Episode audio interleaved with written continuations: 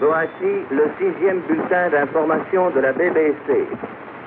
Veuillez tout d'abord écouter quelques messages personnels. Pour la petite histoire, lorsque euh, j'avais fondé euh, l'association culturelle pour la jeunesse toulonnaise, j'avais euh, déclaré que j'avais surtout deux priorités, c'était de faire venir Pierre Hillard ainsi qu'Alain Soral. Ben, c'est chose faite, puisque l'année dernière, il y a un peu plus d'un an, Pierre Hillard était ici même, et maintenant avec Alain. J'ai contacté Alain euh, par mail, on se connaît depuis des années, j'ai notamment interviewé pour euh, le journal La Marseillaise, lorsque j'y travaillais. Et euh, donc je lui ai dit, tu, as carte blanche, tu viens à Toulon, tu, fais la conférence de ton choix, sur la thématique de ton choix, et Alain m'a dit sans problème, euh, je choisis demain euh, une troisième guerre mondiale.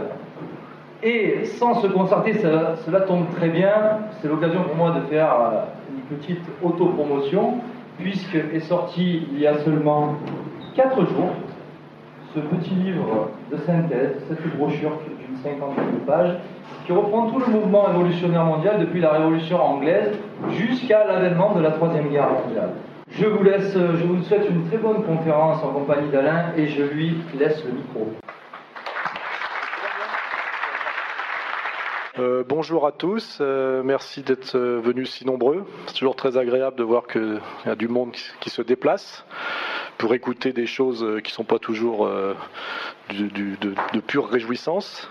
Je vais remercier euh, Johan de m'avoir invité. C'est vrai qu'on se connaît depuis longtemps. C'est un de mes premiers lecteurs et un des premiers à avoir eu le, courage de, faire, de, me donner des interviews du temps où il travaillait encore dans la presse officielle. C'était il y a plus de dix ans déjà, donc c'est bien qu'on se retrouve là. Je voudrais remercier aussi mes camarades d'égalité et réconciliation de la région qui sont, qui sont partenaires de l'événement et ça m'a permis aussi de les rencontrer. Voilà, donc euh, on m'avait proposé un sujet libre. Euh, alors, euh, pour varier les sujets, j'ai proposé demain la Troisième Guerre mondiale. J'ai préparé un petit peu ça. Il faut que je mette des lunettes, malheureusement, maintenant pour pouvoir me relire. Alors pourquoi ce sujet déjà? Parce que demain la Troisième Guerre mondiale, c'est assez commercial comme sujet, hein. ça, fait peur, tout ça. Donc je me suis dit c'était un bon sujet plutôt qu'une une conférence sur la création monétaire qui serait beaucoup plus fastidieuse. Hein. Mais aussi parce que quand même, on est dans une période euh, on peut le dire parce que c'est pas, on peut pas dire ça tout le temps. On est quand même dans une période d'avant-guerre. C'est vrai qu'il y a quand même des tas de, signes euh, qui fait que ça, on peut dire quand même que ça ressemble un peu à la fin des années 30. Euh. et donc, ça, d'expliquer pourquoi va nous permettre en fait de passer en revue, je dirais, les, les, contradictions du système et, surtout de pouvoir amener un questionnement assez général qui fait qu'après une, élocution assez courte, parce que j'aime pas parler trop longtemps, je pense que c'est assez chiant d'écouter un conférencier pendant deux heures, euh, ça permettra plutôt de, d'entamer un peu un dialogue, quoi. C'est-à-dire, puisque je suis là, autant en profiter. C'est-à-dire que les gens qui ont envie de poser des questions posent des questions et que je m'efforce d'y répondre, euh, sachant que c'est quand même l'intérêt, effectivement, des, des conférences euh, par rapport aux vidéos ou aux livres, c'est de pouvoir échanger. Voilà, ça m'intéresse toujours en plus, moi, de, de prendre la température et d'écouter ce qu'on me dit. Ça me sert pour mes, mes travaux futurs. Voilà. Et il est déjà évident que ceux qui ont lu mon, dernier livre, qui s'appelle Comprendre l'Empire, ont, à mon avis, tous les éléments pour comprendre euh, le sujet. Hein, donc c'est plutôt pour ceux qui l'ont pas lu euh, que je vais exposer ça. Alors déjà, la première, euh, la première remarque, c'est que euh, beaucoup de gens, quand je parle de ce sujet-là, me disent qu'ils ne peuvent pas croire à une guerre euh, chez nous, une guerre dans notre monde à nous, parce que ça serait incroyablement absurde, violent, criminel, etc. Et avec cette idée que finalement nos élites sont trop raisonnables pour s'engager dans ce genre d'aventure. Et là-dessus, je voudrais déjà faire une première remarque, c'est que il y a eu deux guerres mondiales au XXe siècle, Hein, elles ont existé et elles ont été faites par nous, je dirais. Quand je dis nous, je veux dire qu'elles sont le fait du monde, de la civilisation qu'on appelle blanche, européenne, judéo-chrétienne. Hein, elles ne sont pas faites de, monde extérieur, il faut le rappeler. Donc il y a bien eu déjà deux guerres mondiales au XXe siècle. Elles ont été faites par nous, par notre monde à nous. Et euh, qui plus est, entre, gens du même monde. C'est-à-dire que, que ce soit euh, la première qui était majoritairement une guerre de, Français contre Allemands, ou la deuxième qui était une guerre de franco-anglais-russe contre Allemands, c'est une guerre qui s'est faite entre Européens, entre Blancs, entre chrétiens, il ne faut pas oublier, et qui ont été incroyablement meurtrières et absurdes, puisqu'elles ont conduit euh, finalement, pour la première, à la fin de l'hégémonie de, l'Europe sur le monde, hein, euh, par la destruction symétrique euh, de l'Allemagne et de la France, qui était quand même incroyablement absurde, et la deuxième également euh, à, euh, comment dirais-je, à augmenter l'affaiblissement du monde européen classique pour achever la prédominance des USA, même si les USA sont une extension de l'Europe, et surtout euh, a, conduit à donner la moitié de l'Europe euh, à l'Union soviétique. Hein, voilà. Et tout ça s'est fait quand même chez nous et par nous d'une certaine manière. Quand je veux dire nous, je veux dire nos élites, comme je le dis, euh, qu'on peut qualifier de blanches européennes, judéo-chrétiennes. Voilà. Penser qu'une troisième guerre mondiale ne pourra pas avoir lieu car nous sommes dans un monde rationaliste, raisonnable, etc., est un argument qui malheureusement est, est battu en brèche par les faits. Hein. Car je rappelle effectivement que euh, ces guerres les plus monstrueuses de toute l'histoire de l'humanité n'ont pas été faites entre Chinois européens, Arabes et Européens ou Indiens Européens, c'est-à-dire euh, monde contre monde, mais à l'intérieur de notre monde à nous. Voilà. Hein, c'est donc euh, c'est pas encourageant de ce point de vue-là. Hein. nous sommes capables d'une violence destructrice et autodestructrice sans équivalent dans l'histoire de l'humanité. Voilà, hein, il faut le dire. Voilà. Voyons maintenant pour celle qui vient. Hein. Voilà. La prochaine guerre mondiale n'aura pas lieu non plus, je le crois, euh, entre notre monde et, la Chine, ou entre notre monde et le, euh, le monde musulman, même si certains essaieront de nous faire croire que, que c'est le cas. Cette troisième guerre mondiale risque d'être encore, finalement, comme la guerre froide, un face-à-face, d'une certaine manière, sur le plan militaire, entre les Russes et les Américains, en réalité, quand on regarde la situation telle qu'elle est en ce moment, puisqu'elle elle sera elle nous sera présentée comme une guerre défensive du monde euh, qu'on appelle occidental contre soi-disant euh, le, danger, la violence ou l'agressivité d'un soi-disant monde euh, musulman ou arabo-musulman, puisqu'elle commencera probablement, si elle doit commencer, hein, on n'est pas autour de la Caspienne, pour le détroit d'Ormuz.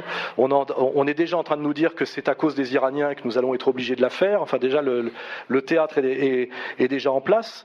Mais en réalité, on voit bien que derrière, si ça peut, être, ça peut devenir une guerre mondiale, c'est parce que on le voit déjà très précisément pour l'affaire syrienne, quand les Américains finalement aidés par les Anglaises qui est traditionnelle et les Françaises qui est un scandale qui s'explique notamment par la trahison de Sarkozy, car normalement du, tant que nous étions encore dans une logique gaulienne, la France ne se permettait pas ce genre d'intervention néocoloniale euh, évidente. Euh, si, le conflit s'aggrave, comme on le voit pour la Syrie, immédiatement vous avez en fait les Américains qui décident de, déstabiliser, de mettre à bas un régime pour le remplacer on s'en rend compte euh, quand on regarde les, les, récentes révolutions de Jasmin, finalement par des cadres du FMI, des technogestionnaires, de quelque chose dont on va parler après, qui est finalement le, système bancaire mondialisé. Hein. on voit très bien que ce sont finalement les Américains tel qu'on le définit, quand on dit les Américains, ça, servira pour, tout à l'heure si jamais à un moment donné je dis les Juifs, c'est qu'on parle des élites au pouvoir aux États-Unis, pas du peuple américain. Quand on dit les Allemands, on parle bien d'un certain pouvoir allemand, notamment à un moment donné bah, le, régime national-socialiste. Quand on dit les Russes, à un moment donné, on voulait dire les gens qui marchaient derrière Joseph Staline. Voilà, c'est comme ça que voilà, on n'engage jamais les peuples quand on dit les Américains, les Allemands, les Russes, les Juifs. On ne prétend jamais que c'est le peuple lui-même, ni que tous les gens y adhèrent. Hein. Donc euh, ces espèces de précautions oratoires qu'on est obligé de prendre, notamment quand on parle des juifs, on, on, se fatigue jamais à le dire pour les Allemands, pour les Russes, pour les Américains, on devrait le dire pour tout le monde. Parce que chaque fois que je dis les Américains se comportent comme ça en ce moment, je peux toujours avoir un Américain qui lève la main et dit moi j'y suis pour rien, j'ai rien fait, etc. Euh, en général, il dit rien parce qu'il a compris. Mais par contre, dès qu'on dit les juifs, il y a toujours un juif pour dire mais monsieur, vous mettez tous les juifs dans le même panier, machin. Non, alors je vais déjà commencer pour tout de suite. Je ne mets jamais tous les juifs dans le même panier. Si je dis les juifs, je veux dire les instances représentatives et qui, et qui prétendent parler au nom d'eux et qui sont, on le sait, une minorité, etc., etc. Donc je prends ces précautions oratoires d'avance pour ne pas vexer certains et puis surtout pas faire d'amalgame dangereux, évidemment, parce qu'il faut, c'est des sujets sur lesquels il faut être précautionneux. Donc c'est une évidence. Hein. Voilà. Donc euh, ce qui est valable pour les Allemands, les Américains, les Français, les Russes, c'est valable aussi pour les Juifs. Ce n'est jamais ni le peuple ni la totalité d'une communauté, mais les gens qui parlent en leur nom, en général sans leur avoir demandé leur avis et souvent contre leurs intérêts, contre l'intérêt de leur communauté. C'est souvent ce qu'on ce qu'on remarque. Il suffit de voir ce que fait Sarkozy en ce moment en France. Il le fait au nom du peuple français, mais c'est rarement dans l'intérêt du peuple français, que ce soit en politique intérieure, en politique économique ou même en politique extérieure. Voilà. Hein, ça permet tout, ça, de, de préciser tout ça au fur et à mesure, ce qui n'est pas euh, inutile. Donc on voit bien que finalement, cette guerre que des gens veulent absolument faire, parce qu'on voit qu'il y a des gens qui ont envie qu'elle se fasse, c'est-à-dire d'aller déstabiliser la Syrie, comme après avoir déstabilisé la Libye, et euh, finalement, à un moment donné, on voit que ce sont les Américains qui sont derrière, avec les Anglais et les Français en ce moment, ce qui est une réalité. Hein. Euh, d'un seul coup, il y a les Russes qui disent nous ne vous permettrons pas d'aller plus loin. Et on voit que finalement, comme pour la guerre froide, on se retrouve à un moment donné, quand on, va au bout de la logique, à une puissance qui agresse en réalité, et qui sont les États-Unis d'Amérique, qui, agressent, hein, euh, des, pays qui finalement sont des, n'ont pas de prétention expansionniste, euh, que ce soit d'ailleurs l'Iran ou la Syrie. les, Syriens et les Iraniens ne nous, ont jamais rien fait, que je sache, hein, et ils n'ont pas de, projet euh, hégémonique euh, d'expansion territoriale, etc. Ce qui ne nous empêche pas de les désigner comme les méchants. Et derrière, si, ça bloque un peu en ce moment, parce que c'est vrai que la pacification de la Syrie n'arrive pas à s'achever comme s'est achevé tristement la pacification de la Libye, c'est parce que les Russes qui n'ont pas dit non pour Kadhafi, ce qui est d'ailleurs une question, je n'ai pas la réponse pourquoi les, Russes ont laissé faire pour, euh, pour la Libye, ils disent non pour la Syrie. Et de même d'ailleurs, euh, les, Israéliens, aimeraient bien qu'on attaque l'Iran parce que l'Iran veut se doter de la bombe comme eux, ou peut-être pas d'ailleurs, mais même s'ils la voulaient, pourquoi ne l'auraient-ils pas Puisque les Israéliens l'ont, les Américains l'ont. Ce qui est marrant d'ailleurs, c'est ceux qui estiment que c'est un, un péché qui mérite la mise à mort d'avoir la bombe atomique, sont effectivement le Conseil de sécurité des Nations Unies, qui sont tous les des possesseurs de la bombe. Hein. C'est assez simple à vérifier. France, France Chine, euh, Angleterre, Russie. Euh, euh, voilà. C'est-à-dire qu'en fait, on a un club des gens qui ont la bombe atomique et qui, qui décrète de mort quiconque voudrait rejoindre le club. C'est un peu ça. C'est un club, visiblement, où où euh, on ne peut pas rentrer comme ça. Voilà. Et donc, à cause de ce, climat actuel, hein, on, voit bien que la tension est en Iran et en Syrie beaucoup. Hein. D'ailleurs, je pense qu'il faut que la Syrie tombe d'abord pour qu'on puisse attaquer l'Iran, parce que ça fait partie du calendrier. Euh, si ça se fait, nous aurons très vite des Américains face à des Iraniens et des Syriens, avec les Russes derrière qui ne laisseront pas faire, et on arrive assez vite à une confrontation pratiquement direct entre Américains et Russes, ce qui ressemble finalement beaucoup à ce, ce, à quoi on croyait, ce dont on croyait être sorti, qui était la guerre froide. Hein. En fait, euh, on y retourne. Euh, on y retourne assez vite. Ce qui est d'ailleurs marrant, c'est que dans l'Ancien Testament, pas dans l'Ancien Testament, excusez-moi, dans le, dans les, textes qui traitent de Gog et Magog, notamment dans l'islam, euh, selon des analystes musulmans, Magog désignerait la Russie et euh, Gog, euh, la coalition américano-sioniste selon le Sheikh Imram Hossein. ce qui est marrant, c'est que dans les, textes prophétiques sur la fin des temps, on a bien une, espèce de confrontation de deux empires très puissants, Gog et Magog, qui correspondraient aux États-Unis et, à la Russie. Voilà.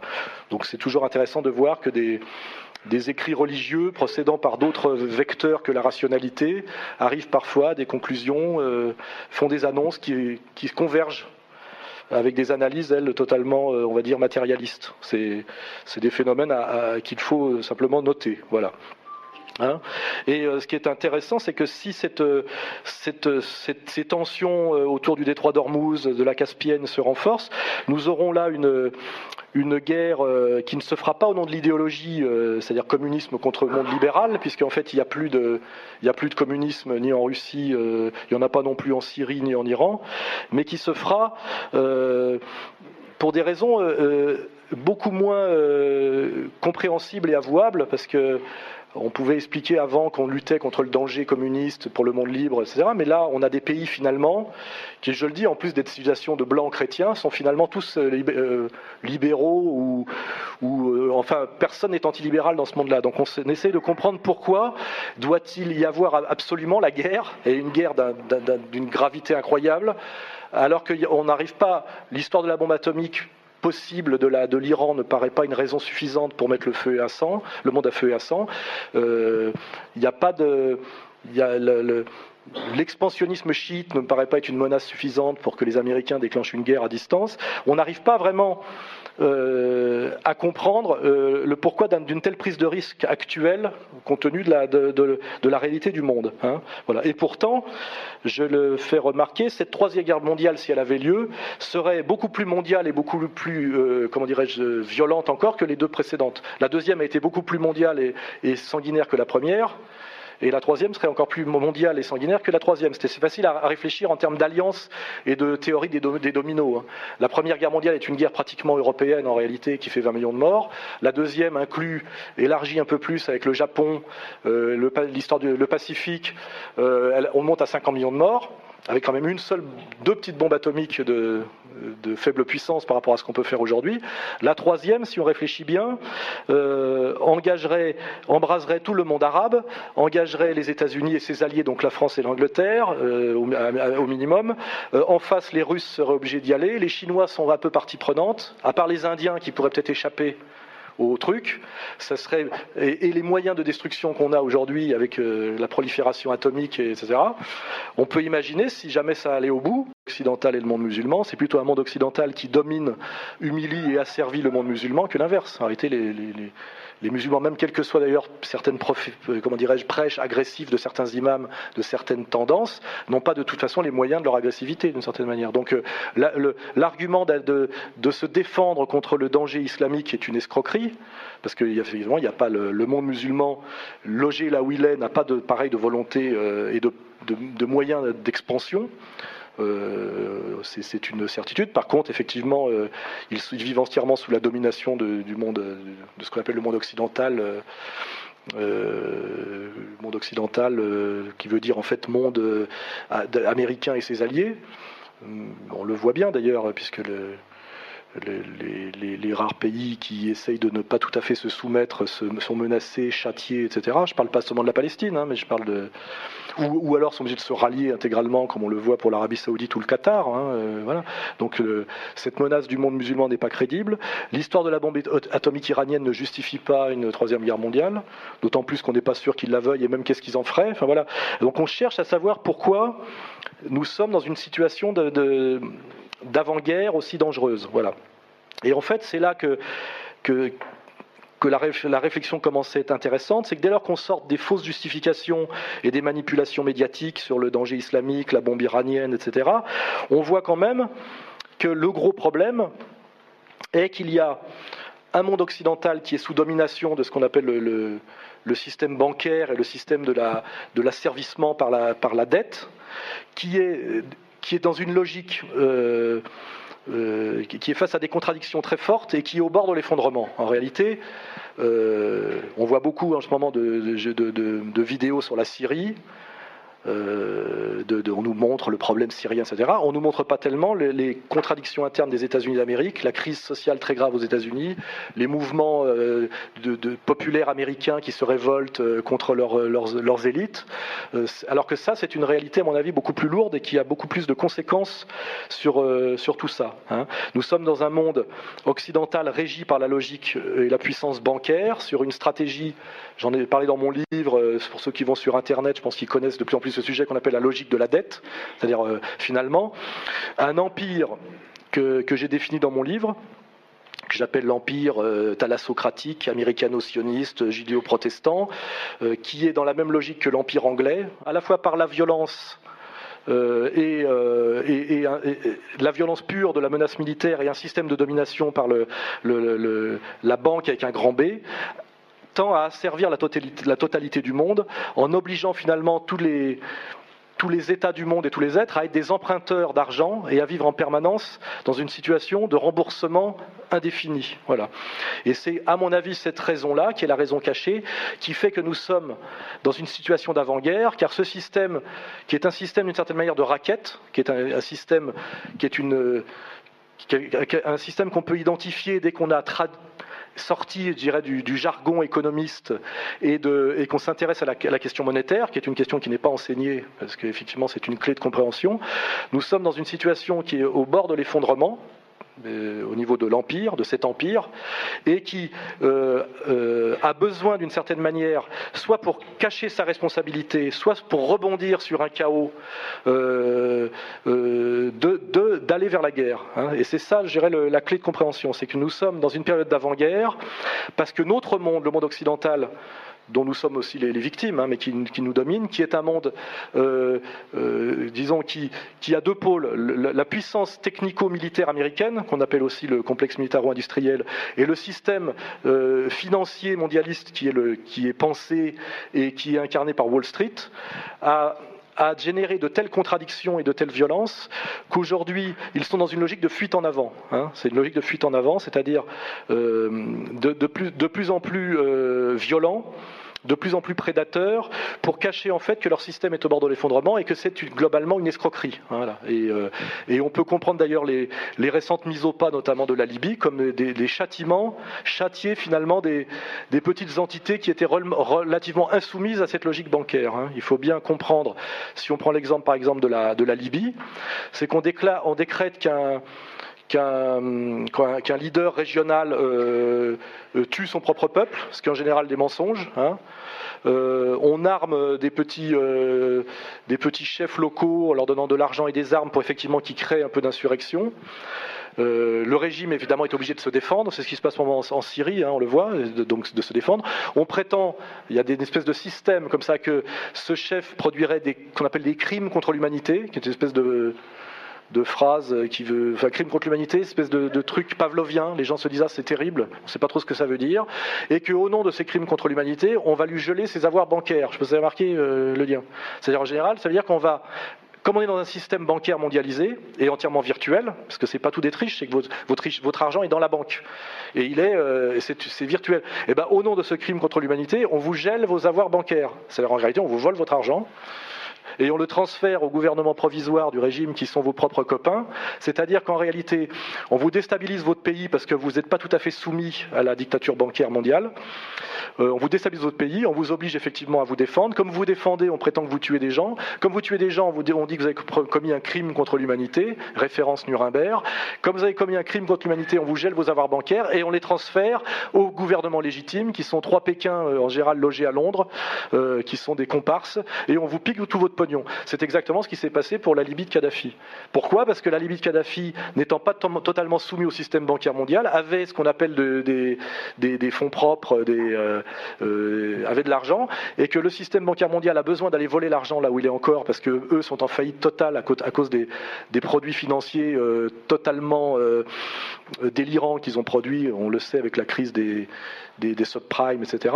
Donc en fait, on est dans un système de piraterie euh, qui ressemble beaucoup à l'époque où la France, prétextant que l'Algérie euh, gênait le commerce en Méditerranée et que le bey d'Alger avait giflé euh, notre représentant, on va pacifier l'Algérie par la force, avec toujours une bonne raison humanitaire ou morale, parce qu'en fait on cherche des espaces de prédation.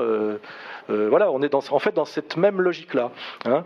Et là, on voit, ben, Kadhafi avait de l'argent, il avait beaucoup de fonds souverains, il essayait de créer un dinar or, c'est-à-dire une monnaie alternative à la fausse monnaie dollar. On pourra y revenir depuis 1971, le dollar n'ayant plus aucun lien avec aucun référent euh, monétaire réel, c'est-à-dire ce qu'on appelle la fin de la convertibilité hors du dollar, est purement une fausse monnaie papier et même virtuelle, qui s'est totalement déconnectée du réel et qui, permet d'acheter le monde avec de la fausse monnaie, ce qui a forcément des conséquences terribles, puisque quand vous multipliez la fausse monnaie papier, euh, son référent en richesse réelle euh, se réduit d'autant, et qu'à la fin, cette monnaie ne vaut virtuellement rien. C'est-à-dire que c'est une monnaie qui inonde le monde et qui ne vaut qui ne vaut plus rien. Voilà. Et en fait, quelle est la, vraie valeur du dollar? C'est le, pouvoir de persuasion que cette monnaie reste une monnaie de référence.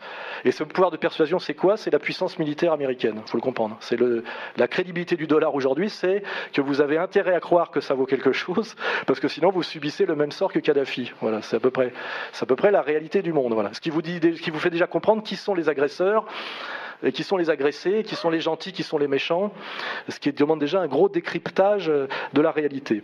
Donc pour finir sur l'exemple Kadhafi, parce que c'est un très bon exemple, c'est un laboratoire très proche de nous de ce qui s'est passé récemment. Il était en train de créer une monnaie alternative au dollar pour les échanges, pour la vente de pétrole, qui s'appelait le dinar or et qui était euh, euh, référencé sur l'or. il était en train d'en faire la monnaie africaine. Donc il avait un, un projet, je dirais, d'indépendance pour l'Afrique, qui était la plus grosse réserve de matières premières à haute valeur ajoutée du monde actuel, puisque c'est puisque c'est là où, on n'a pas encore exploité. Hein. c'est pour ça que le, les gisements de demain sont en Afrique, ce qui explique qu'il y a des guerres incroyables en ce moment au Soudan, en Afrique centrale, etc. Hein. Euh, donc il était en train de, de, se servir finalement de sa puissance, de la puissance de son pétrole non pas pour faire comme les, Qataris ou les, Saoudiens, s'acheter des Rolls en or, comme je le dis, et baiser des putes à Marbella, mais réellement pour faire quelque chose pour le continent africain. Il avait une vision panafricaine.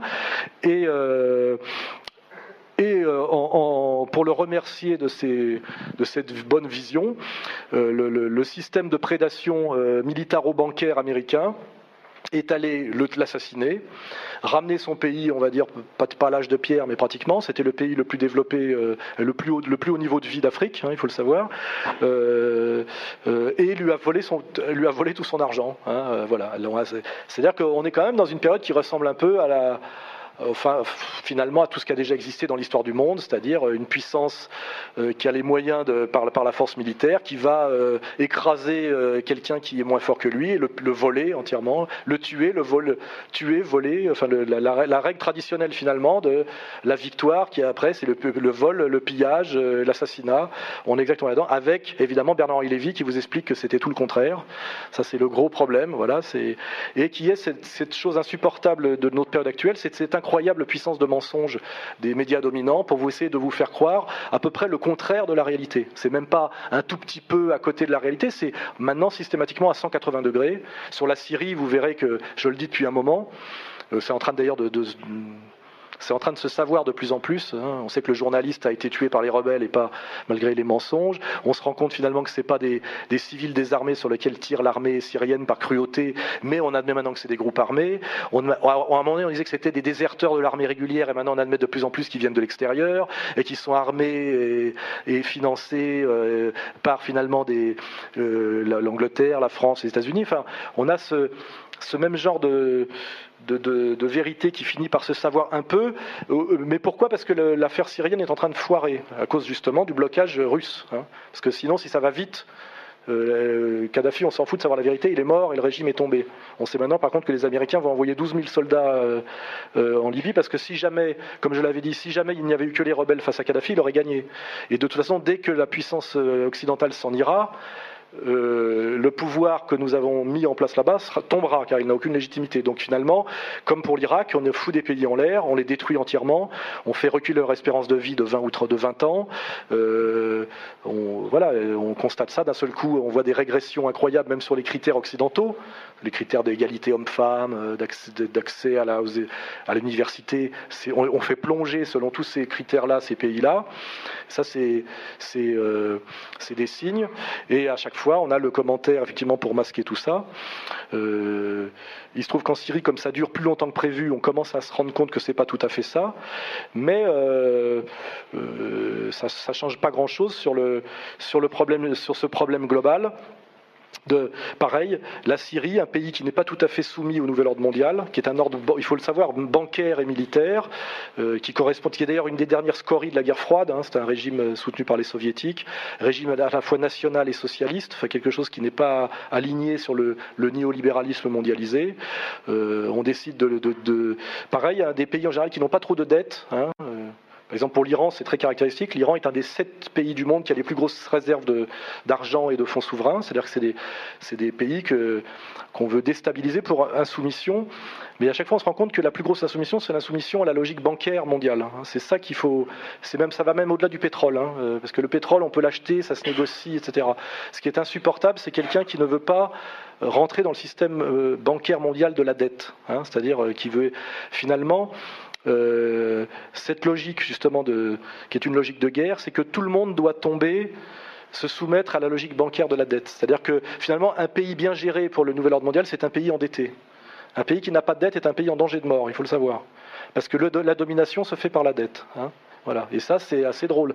C'est-à-dire qu'on se rend compte que finalement, c'est un peu le système de l'Union européenne. Plus vous êtes endetté, d'aggraver une situation par les faits par le commentaire, comme si en fait il se servait de, cette, de ce bouc émissaire, qui peut d'ailleurs être souvent bien choisi. Hein. il, est, il est jamais. Si Hitler avait désigné les coiffeurs à un moment donné euh, en 1933, il n'aurait pas été, pris le pouvoir voyez, il faut, le bouc émissaire est un bouc émissaire, mais il est en général bien choisi. C'est-à-dire que c'est un peu crédible. Il y, a, il, y a, des, il y, a, des, dimensions de vérité, évidemment. Mais ce qui, le mensonge, c'est dans la proportion.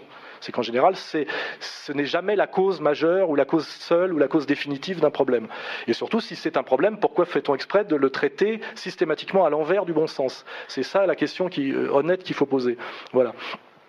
Donc nous sommes face à des gens qui obéissent à une logique bancaire mondiale qui nous vient des États-Unis, en étant passé d'abord par l'Angleterre, et qui a la coalition, je l'ai dit, d'une puissance guerrière qui est l'armée américaine, qui est, la, qui est la, vraie suprématie américaine aujourd'hui, c'est pas l'industrie, c'est pas la légitimité au niveau de sa politique internationale, elle est totalement décrédibilisée par son soutien inconditionnel à Israël, c'est sa capacité de menace militaire. On voit comment ça s'est passé en Irak, quand, quand Saddam Hussein n'a plus fait le boulot qu'on lui demandait de faire, car il travaillait pour les Américains. Il a fait une guerre à l'Iran que les Américains aient voulu, en remerciement, on lui a dit tu peux prendre le Koweït, il est allé prendre le Koweït, on a dit non, tu as mal compris, et on lui a il, ne s'est pas soumis, donc on est allé l'assassiner, détruire son pays. Je rappelle que l'embargo sur le, sur le, parce que récemment on nous parlait des 44 enfants d'Isieux qui ont justifié le procès Barbie. Je vous rappelle que l'embargo volontaire est planifié sur l'Irak a, a, tué 600 000 enfants. Hein.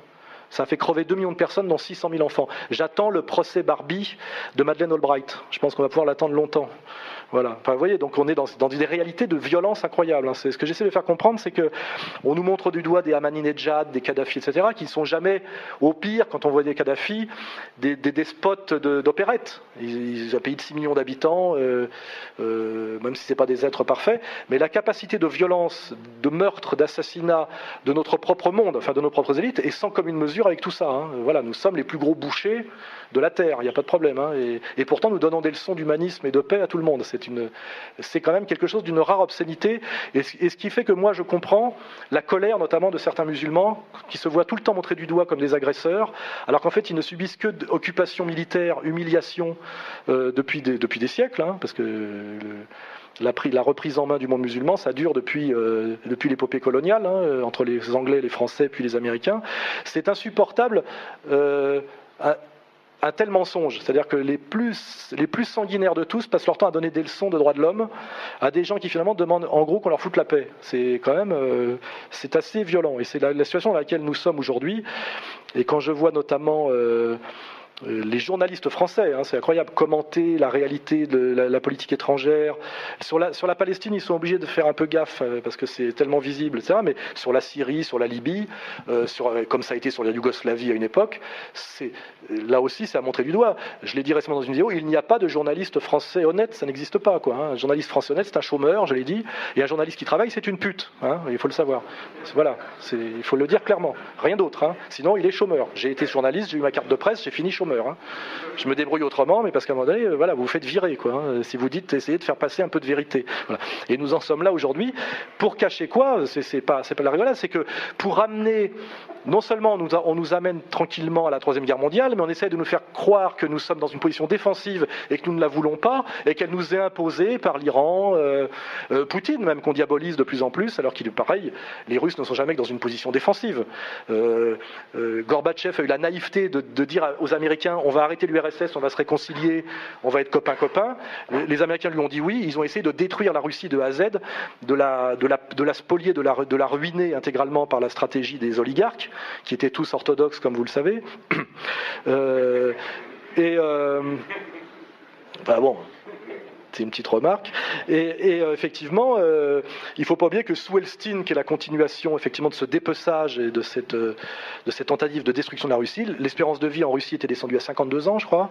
il faut voir ce que ça a été l'effondrement de la Russie, et les Russes ont bien compris. C'est pour ça que Poutine, avant de faire détester par le peuple russe Poutine, il faudra en faire beaucoup, beaucoup, parce que les Russes savent en gros ce qu'était la Russie avant Poutine, et malgré tout ce qu'on peut dire sur Poutine, ce qu'elle est aujourd'hui. Voilà, c'est évident. Mais en ce moment, on a des journalistes qui sont à peu près aussi honnêtes sur la Russie que sur la Syrie, nous expliquer que Poutine a volé les élections, alors que tous les sondages le donnaient gagnant, et même il, a gagné euh, en, perdant pas mal de voix, parce qu'il y a l'usure du pouvoir, mais euh, bien que sa victoire soit incontestable euh, par les sondages, on essaie de nous faire croire que c'est un dictateur, qu'il a, a volé le pouvoir en Russie, alors que ceux qui nous disent ça, si vous vous rappelez bien, notamment des deux quinquennats de George Bush, on sait qu'il a volé les deux, élections. Hein.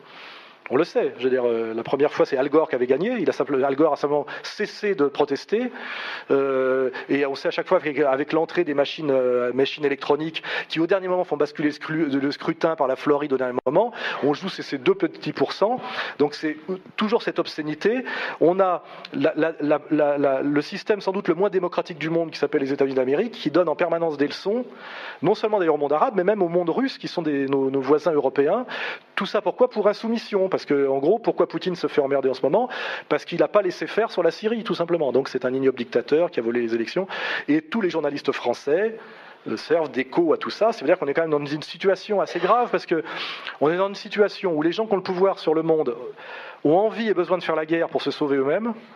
Et, ils sont relayés par des gens qui normalement sont des diseurs de vérité et des critiques, qui sont tous des menteurs à leur service. C'est pour ça que c'est très compliqué parce que euh, effectivement, ça, ça, réunit quand même pas mal de conditions pour que cette, cette guerre soit possible, effectivement. Et n'oublions pas que si on continue tel qu'on est, non seulement cette guerre se fera, mais on vous dira en France qu'il faut que nous nous engagions euh, bien, beaucoup plus que pour l'Afghanistan. On aimerait bien savoir ce qu'on fait en Afghanistan d'ailleurs, euh, pour sauver Israël qui sera menacé soi-disant par l'Iran. Et la France sera engagée militairement aux côtés du monde du bien, effectivement, contre le monde du mal.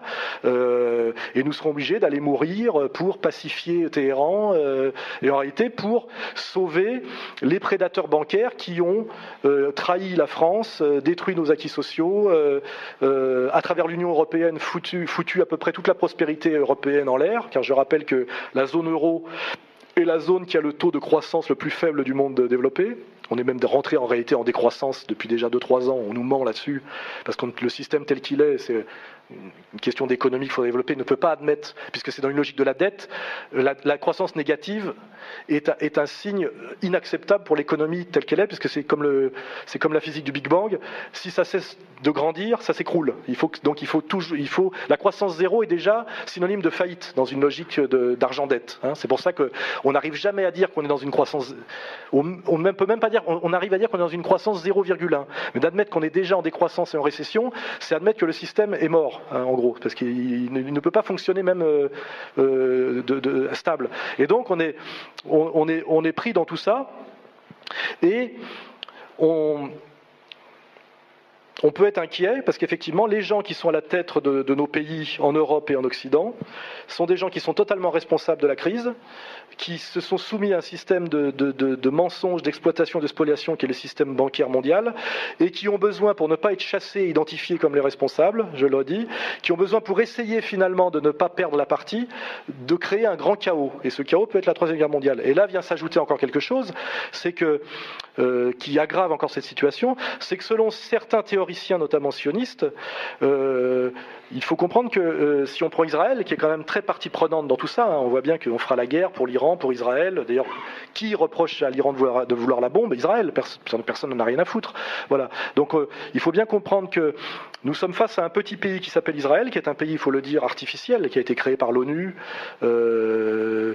qui, est, très petit et entouré effectivement d'ennemis à juste titre, et qui n'existe que par le, le soutien inconditionnel d'un pays qui s'appelle les États-Unis d'Amérique, dont des élites aux États-Unis de plus en plus se lèvent pour dire que la défense inconditionnelle d'Israël par les Américains n'est pas une logique américaine, c'est-à-dire que qui était la théorie de Chomsky qu'Israël est un porte-avions américain qui justifie son soutien inconditionnel, car en fait euh, ils existent pour défendre les intérêts américains. Aujourd'hui, il y a beaucoup beaucoup d'Américains de haut niveau qui disent en réalité la défense inconditionnelle d'Israël n'est pas du tout l'intérêt euh, en géopolitique des Américains, c'est même le contraire. Ça nous coûte de plus en plus cher. Notre intérêt serait de nous réconcilier avec le monde arabe et avec l'Iran, etc., etc.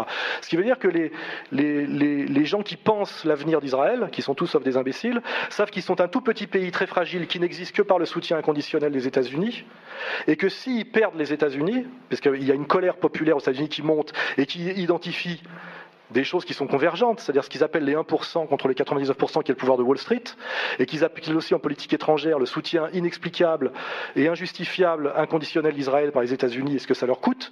Et ces deux choses convergent, puisque à la fois Wall Street et la politique étrangère américaine convergent par leur, euh, par leur sionisme euh, qu'on peut, qu'on peut oui, je veux dire qu'on peut définir de plusieurs façons, mais on voit bien qu'il y a une convergence entre qui, euh, tient Wall Street et qui, tient le Congrès, hein, Congrès d'ailleurs acheté par, euh, par l'argent, par la fausse monnaie de, Wall Street. Euh, tout ça se forme une espèce de boucle assez, cohérente. Donc les gens qui ont le souci du destin d'Israël se disent que si Israël perd le soutien des États-Unis, parce que le peuple américain se révoltera et demandera que les Américains défendent les intérêts américains bien compris et redeviennent un peu, je dirais, isolationnistes, hein, et eh bien à ce moment-là, Israël ne peut pas se défendre par lui-même. Et ils ont donc besoin d'arriver à leur projet final, qui a toujours été leur projet, qui est le Grand Israël. Et en fait, on se rend bien compte, si on regarde l'histoire, qu'Israël a toujours existé par des guerres présentées comme des guerres défensives. Hein. C'est le principe d'ailleurs de toutes les, stratégies de guerre démocratique, c'est que les guerres démocratiques sont toujours faites au nom pour le bien et pour se défendre. C'est ce qu'on doit faire croire au peuple. On ne fait jamais de la guerre pour, euh, pour faire le mal et pour, euh, et pour grandir. Il y a Hitler qui avait ce courage encore d'oser parler d'espace vital et de, et de race inférieure. Maintenant, c'est plus possible. Il faut toujours que ce soit pour défendre la veuve et l'orphelin contre les méchants.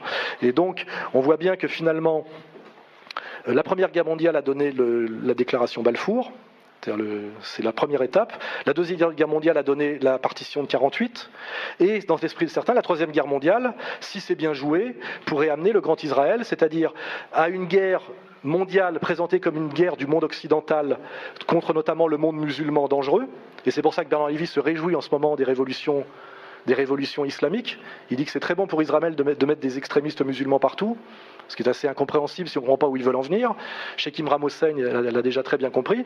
C'est qu'effectivement, une fois qu'on prétendra que euh, Israël qui est, comme chacun le sait, l'avant-garde du monde judéo-chrétien, de la démocratie, etc. Là, je mets tout ça entre guillemets, mais c'est ce que nous vendent les médias, qui sera entièrement menacé par des hordes de musulmans sanguinaires et faméliques, dont on a bien vu qu'ils ont sodomisé Saddam Hussein en criant à l'Akbar. Tout ça n'est pas fait. C'est pas pour rien que quand les Français, les Américains et les Anglais ont attrapé Saddam Hussein en lui mentant et en, le laissant partir avec des drapeaux blancs, ils l'ont tapé avec un drone, ils l'ont fait sortir. Une fois qu'ils l'ont isolé, ils sont allés chercher une bande de 20 connards euh, payés qui l'ont bien assassiné en criant à l'Akbar pour que, inconsciemment, les Français voient bien qu'un musulman, c'est un type qui assassine, qui égorge quelqu'un en criant à l'Akbar. Donc on a bien tout ce travail subliminal qui est fait, que les musulmans sont des assassins euh, globalement euh, hystériques et incontrôlables, et que demain ils vont encercler euh, Israël.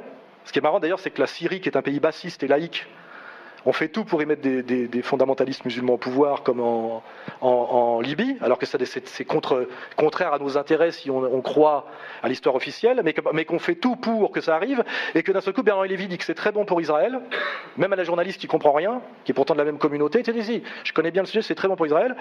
Euh, et Caroline Fourest, d'un seul coup, qui est quand même celle qui pourfend Tariq Ramadan depuis 10 ans et qui est payée pour ça, par les mêmes, vous dit non, non, il faut soutenir l'islamisation de la Libye qui était aussi un pays laïque qui protégeait les droits des femmes, etc. etc. Et on voit que finalement, euh, euh, notre ami euh, Bernard Lévy et Caroline Forêt se sont battus pour l'instauration de la charia dans des pays qui étaient des pays qui ne posaient aucun problème sur le plan justement de leur euh, adhésion à, notre modernité, on va dire. Hein. Il suffit de lire le petit livre vert de Kadhafi, euh, etc. Donc on a une situation qui est absurde, sauf si on comprend qu'il y a la volonté pour un pays qui ne fait que des guerres défensives, soi-disant, d'être encerclé et menacé totalement de musulmans dangereux, et qu'il faudra à un moment donné qu'ils se défendent. Et comme à chaque fois qu'il se défend, bah, il agrandit son territoire annexion du Golan, euh, etc. Et il détruit surtout ses ennemis efficaces, euh, mise à poil de Nasser, etc., euh, etc. Donc si on additionne tous ces, toute cette analyse, on a toutes les raisons, sachant les rapports de force réels de notre monde, qui a le pouvoir et qui ne l'a pas, qui a les moyens de déclencher des guerres et qui ne l'a pas. Là, je fais référence à des exemples récents. Monsieur Juppé ne voulait pas qu'on fasse la guerre à, à la Libye. Il était ministre des Affaires étrangères. Monsieur Bernard-Henri Lévy, nous a dit si, et nous avons fait, l'armée française a fait la guerre. C'est-à-dire que c'est Bernard Lévy déclare des guerres au nom de la France à des pays qu'il estime hostiles. D'ailleurs, quand on va à Israël, hein, parce que c'est voilà, euh, il faut, la réalité est devant nous. Donc, pour toutes ces raisons dites, les Russes qui ne veulent pas, à un moment donné, laisser les Américains aller plus loin parce qu'il y a aussi la géopolitique mondiale, c'est qui détient, qui contrôle ce qu'on appelle le verrou eurasiatique de la Caspienne tient le monde, ça il faut aussi lire les géopoliticiens euh, allemands. Euh, donc les Russes ne peuvent pas laisser les Américains aller au-delà d'une certaine limite et, reprendre pied euh, dans, dans, cet endroit stratégique. Les Chinois n'y ont pas trop intérêt non plus, et ils ne pèsent pas rien du tout. Les Américains, c'est vital pour eux pour freiner l'expansion économique de la Chine, le redressement de la Russie, de, les bloquer. Et comme ils ne peuvent pas les bloquer par la, compétitivité économico-industrielle, parce que Wall Street a détruit et dans une logique de destruction de la, production au profit de la spéculation pure, ils n'ont que le militaire pour le faire. C'est-à-dire que les États-Unis ne sont plus du tout ce qu'on appelle un empire de, Pax Americana, c'est-à-dire que la, la, paix du commerce, qui sont les vrais empires en période d'apogée d'ailleurs que ce soit le monde musulman ou autre, c'est toujours, en fait, ils règnent parce qu'ils garantissent la sécurité du commerce et la stabilité monétaire. Et dès qu'ils n'ont plus les moyens de faire ça, et qu'ils déclinent, ils n'ont plus que l'agressivité. Et l'agressivité dans l'empire, est la preuve de son déclin, et en général qu'il est près de sa fin. Voilà. C'est pour ça qu'il y a des gens aux États-Unis, je dis, qui sont pour l'atterrissage en douceur, c'est-à-dire que l'Amérique redevienne une puissance régionale et devienne ce qu'est l'Angleterre aujourd'hui, L'Angleterre étant aujourd'hui euh, ce qui est, l'Angleterre étant hier, ce étant, je dirais, les États-Unis du 19e siècle. Ils ont accepté de revenir une puissance importante mais secondaire. Ils ont renoncé au leadership mondial. Donc il y a des gens qui se disent que soit les États-Unis euh, redeviennent une puissance, euh, une île dans le Pacifique, parce qu'il faut regarder c'est ce que c'est, hein, alors que le jeu se joue en, Eurasie, la domination du monde se joue très loin d'eux, c'est ça qu'ils veulent. Soit ils y renoncent tranquillement, soit ils veulent à tout prix rester l'empire dominant du monde, et pour ça ils n'ont qu'une solution en réalité, puisqu'ils ont perdu sur le plan économique et qu'ils sont décrédibilisés sur le plan monétaire, car tout le monde sait aujourd'hui que le dollar est une fausse monnaie et tout le monde essaye de s'en émanciper, puisque même les Iraniens, dont on vient de décréter le boycott, eh ben, vont vendre leur essence aux Indiens qui en ont besoin et ils la vendent en or directement. Les Indiens ayant les plus grosses réserves d'or du monde, il hein, faut le savoir, or privé et or public. Donc on voit bien que finalement, les seuls qui ont intérêt à la guerre, qui veulent la faire et qui en ont les moyens et qui en ont la mentalité, je rappelle ce que c'est que la brutalité anglo-saxonne, c'est quand même la communauté humaine la plus violente du monde. Hein. Il n'y a pas plus violent que les anglo-saxons au niveau guerrier, il faut le savoir. Il faut savoir que si les Indiens scalpaient aux États-Unis, c'est parce qu'ils avaient vu faire ça par les soldats anglais. C'est une invention anglaise, il faut le savoir. Hein. Pour ceux qui vous parlent de la cruauté des, Indiens, voyez. Euh, voilà, regardez ce que c'est que la, société indienne traditionnelle. Vous lisez Pierre Clastre, il n'y a pas moins violent que les Indiens, à part manger trois bisons par an, etc. Enfin, c'était des, sociétés très stables, très peu guerrières. Euh, la violence, c'est nous. Quand je dis nous, moi je suis français catholique, donc ce n'est pas tout à fait nous, mais c'est les anglo-saxons protestants qui sont euh, la, horde la plus sanguinaire et violente de l'histoire du monde. Hein. voilà, parce qu'en plus ils ont la, technologie avec eux. Voilà. Et, on, en est là aujourd'hui, c'est que ces gens-là, couplés à la banque, qu'on n'a pas le droit de nommer, euh, euh, ont besoin oui, oui, c'est vrai que Rothschild, effectivement, est un nom qu'on peut citer sans trop de gêne. Son propriétaire du journal Libération, par exemple, c'est des petites, remarques. Alors que Lagardère, lui, c'est Paris Match. Vous voyez Banque, complexe militaro-industriel, États-Unis, France. Qui possède l'opinion Qui possède vos cerveaux? La banque, L'armée, enfin le, complexe militaire. En France, c'est pareil. Les journaux appartiennent soit à la banque, soit au complexe militaro-industriel.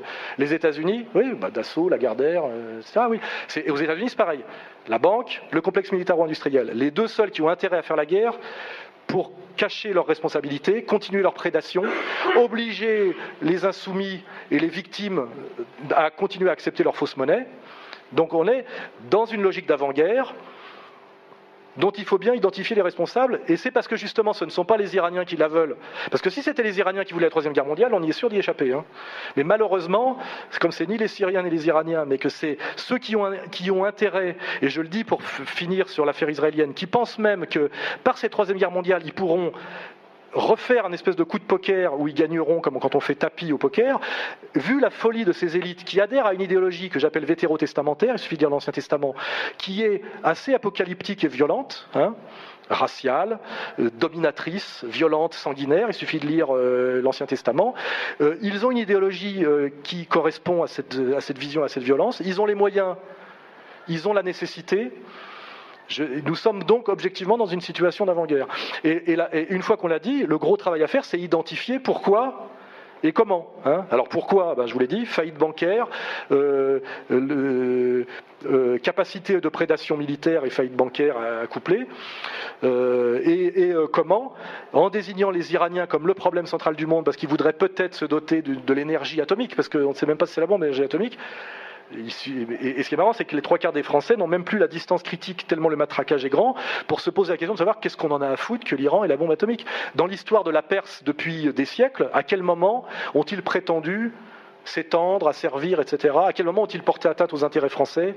Euh, Quel est le projet belliqueux des, des Syriens ou des Iraniens contre nous, pot de balle, quoi. Je veux dire, y compris d'ailleurs des Afghans. Hein. Pourquoi avons-nous tous les jours des soldats qui meurent en Afghanistan? Posons-nous la question. Il me semble qu'une armée normalement est là pour euh, défendre les intérêts de son pays et défendre son peuple. Hein. voilà. Bon, c'est toutes ces questions qu'on peut se poser. Et donc, comprennent la question du Grand Israël et comment arriver au Grand Israël, effectivement, par une troisième guerre mondiale qui serait gagnée, parce que évidemment ces gens-là pensent la gagner. Et c'est vrai qu'ils ont, sur le papier, ils doivent la gagner. Ils ont la supériorité militaire.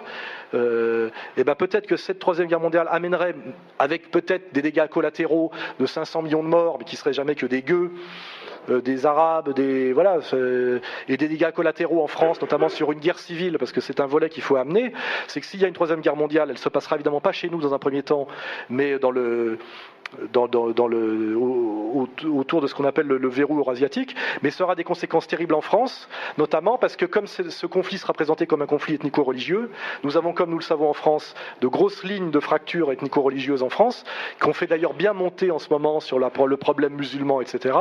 Et tel que ça nous sera présenté, malheureusement, les guerres, c'est toujours. Euh, on peut définir une guerre par le fait qu'à un moment, il n'y a plus que deux camps possibles. C'est-à-dire qu'ils n'avaient plus le choix. Euh, une guerre, c'est simple. C'est tes collabos ou résistants.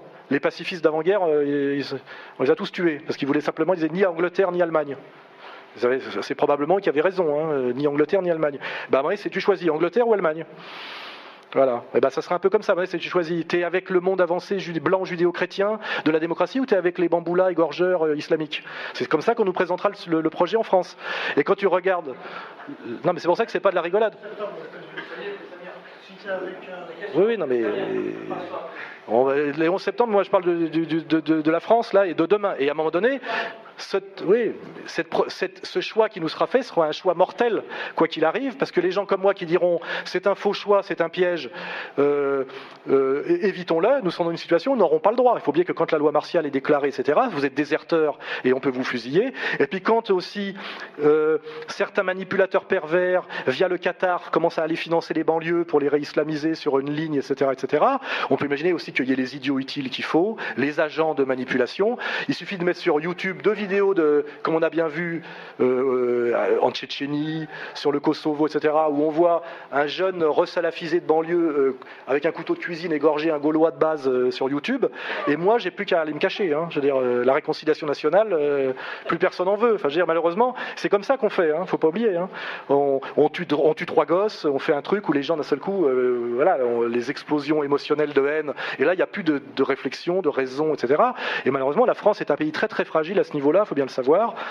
Euh, pareil, un pays qui a des très grosses contradictions sociales liées à une trahison de nos élites pour des raisons de soumission à la logique bancaire et qui a intérêt à dévier un, comment dirais-je, un conflit social légitime en conflit ethnico-religieux. C'est leur intérêt.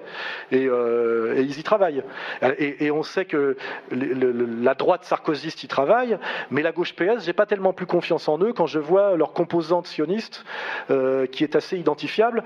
Je ne les vois pas se voler au secours des musulmans, etc. Donc on est dans une situation française où malheureusement on risque d'être pris dans une logique de troisième guerre mondiale où déjà on aura, on sera impliqué militairement au niveau de nos, soldats, mais ça aura euh, un contre-coup sur la France déjà en termes d'approvisionnement, de désorganisation, de hausse des coûts du carburant, etc., etc., et des matières premières, mais aussi des tensions ethnico-religieuses en France très très dangereuses où on sera à un moment donné, sommet de choisir notre camp, je vous le dis, et, les médias nous présenteront le monde libre, euh, blanc, judéo-sioniste, euh, ou le, monde horrible des, égorgeurs musulmans. Ce sera ça qui nous sera présenté comme alternative. Et avec les médias, etc., ça sera très difficile d'y échapper. Je vous dis, c'est comme les gens qui, à la fin des années 30, ont essayé d'échapper à la Deuxième Guerre mondiale ça s'appelle le destin des pacifistes euh, européens, etc. Ils ont très mal fini. Et ils sont, face à l'histoire officielle, considérés comme des traîtres, des collabos et des déserteurs. Hein. C'est pas eux les héros de l'histoire. Hein. Les héros de l'histoire, c'est. Euh, le mieux étant Mitterrand, c'est les résistants à Francisque, euh, multicarte. il vaut toujours mieux être du côté des vainqueurs, parce que comme c'est les vainqueurs qui écrivent le, qui écrivent le commentaire en général. Euh, voilà. Et, donc pour achever cette espèce de, petit tour d'horizon, nous sommes dans une situation d'avant-guerre pour toutes les raisons que je vous ai dites, qui touchera la France indirectement dans un premier temps, mais qui, est très grave pour la France, car la France, effectivement, étant un, pays avec une très forte communauté juive, une très forte communauté musulmane et une crise sociale allant s'aggravant, euh, et des élites qui malheureusement ne sont pas très patriotes, il faut quand même s'en rendre compte sur les choix qu'ils font depuis des années. Euh, non seulement cette guerre mondiale est une catastrophe mondiale, mais aussi, mais nous, je veux dire, nous n'en serons pas juste les spectateurs. Voilà. Et euh, pour finir là-dessus, il va bien, euh, il va, il est, je pense, important dès maintenant d'avoir conscience que cette guerre est possible, euh, qu'elle est plus possible que jamais, je dirais. Hein, c'est pas et, que et que c'est un piège terrible qui nous est tendu et que nous avons contre nous, je dirais, bien sûr, la logique bancaire, les élites traîtres, les médias. Euh, la bêtise aussi de certains, faut pas oublier. Hein, euh, moi, je le vois souvent, hein, y compris d'ailleurs chez les jeunes musulmans, très très émotifs sur certains sujets, qui parfois ont du mal à décrypter les pièges qui sont subtils et qui effectivement, euh, malheureusement, tout ça s'additionnera. Et c'est la raison pour laquelle j'en parle aujourd'hui devant vous, quels que soient les risques, évidemment, parce que nous sommes écoutés. Il y a forcément là quelqu'un des renseignements généraux, quelqu'un du CRIF. c'est normal, chacun fait son boulot, mais que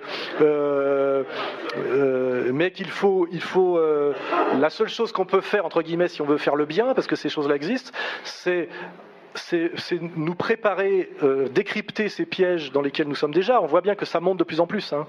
la, notion de guerre est de plus en plus présente. Euh, on, nous y prépare de plus en plus. Hein.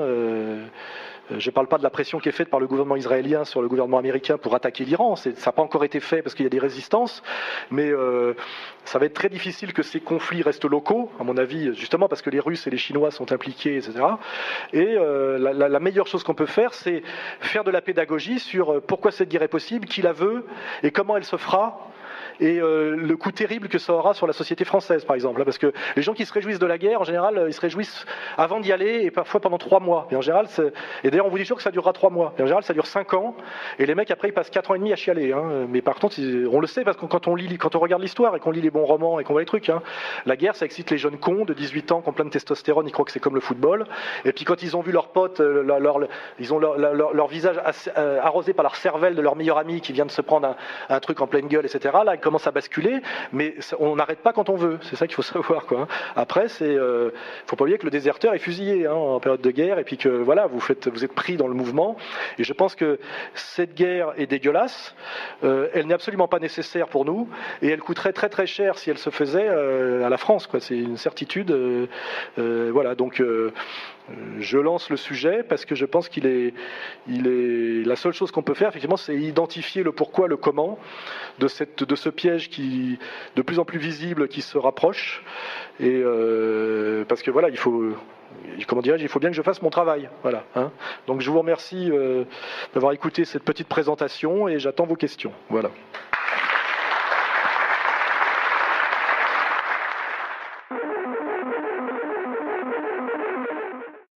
En réalité, là où ça passe. Hein, voilà. C'est des enjeux permanents de toutes les guerres. Hein, euh, voilà. Euh, vous regardez la deuxième guerre mondiale, vous voyez qu'il y a eu aussi la guerre pour l'énergie, euh, qu'à un moment donné l'Allemagne perd parce que elle, elle perd elle perd aussi la guerre de l'énergie, etc., etc. Donc, comme je peux pas faire, une, ça serait une conférence entière là-dessus. Retenez la géopolitique, le site Real Politique TV, les euh, l'auteur, c'est Choprad. Vous par Internet. Il ne faut pas être paresseux. Aujourd'hui, par Internet, vous tapez des mots-clés, vous avez tout qui sort. Hein. Je veux dire, aujourd'hui, pour, ne pas, se cultiver sur un sujet, aujourd'hui, il faut le faire exprès. Parce que Internet, c'est quand même très bien fait pour ça, hein, avec les systèmes de mots-clés, etc. Tout est à disposition. Vous tapez Choprad, géopolitique, et vous allez lire des dizaines et des dizaines de textes sur euh, euh, voilà, la géopolitique turque, russe, la vision mondiale de la géopolitique, et ça va vous, ça va vous instruire. Voilà. Il ne passera jamais. Il ne sera même pas investi comme candidat républicain, justement parce que lui, il éviterait la guerre. Vous avez la réponse. Ron Paul, il a parfaitement dit la vérité de la réalité de l'Amérique. Il est assez populaire chez certaines personnes. Il a contre lui tout l'establishment. D'ailleurs, il se fait traiter d'antisémite. Le, marqueur de tout ça, c'est dès que vous faites traiter d'antisémite, c'est vous commencez à faire bien le travail. Hein. Euh, voilà. C'est clair et net. Hein. Voilà. Et Ron Paul ne sera pas candidat républicain. Et voilà. Donc, euh, on peut rêver. Euh, mais euh, effectivement, s'il était élu, je pense qu'on sortirait de ce danger. Mais il ne sera pas élu parce que Wall Street et le complexe militaro-industriel américain lui feront la peau plutôt que qu'il puisse accéder au pouvoir. C'est tout. Malheureusement, ça, c'est la réalité pratique. Hein il ne sera pas investi, donc de toute façon, ils n'ont même pas besoin de l'assassiner. Il ne sera pas candidat républicain. Il ne gagnera pas la primaire. Et s'il gagnait la primaire, il serait battu. Euh, et puis c'est vrai, et puis s'il était élu, il finirait comme Kennedy, sans doute, oui. Euh, voilà. Mais de toute façon, je pense qu'il ne sera pas candidat. Il n'a pas le. Voilà, il a. Quand vous avez contre vous l'establishment dans une compétition qui est faite pour la victoire de l'establishment, vous ne pouvez pas gagner parce que c'est un jeu qui a été créé pour que ne puissent gagner que les maîtres du jeu. Oui, mais c'est comme moi, si moi je disais, si j'étais demain président de la République française, on serait, je, je l'armée française d'Afghanistan, je me tournerai vers la Russie, euh, euh, je ferai, des tas de choses, mais je serai jamais président de la République. Voilà. Donc voilà.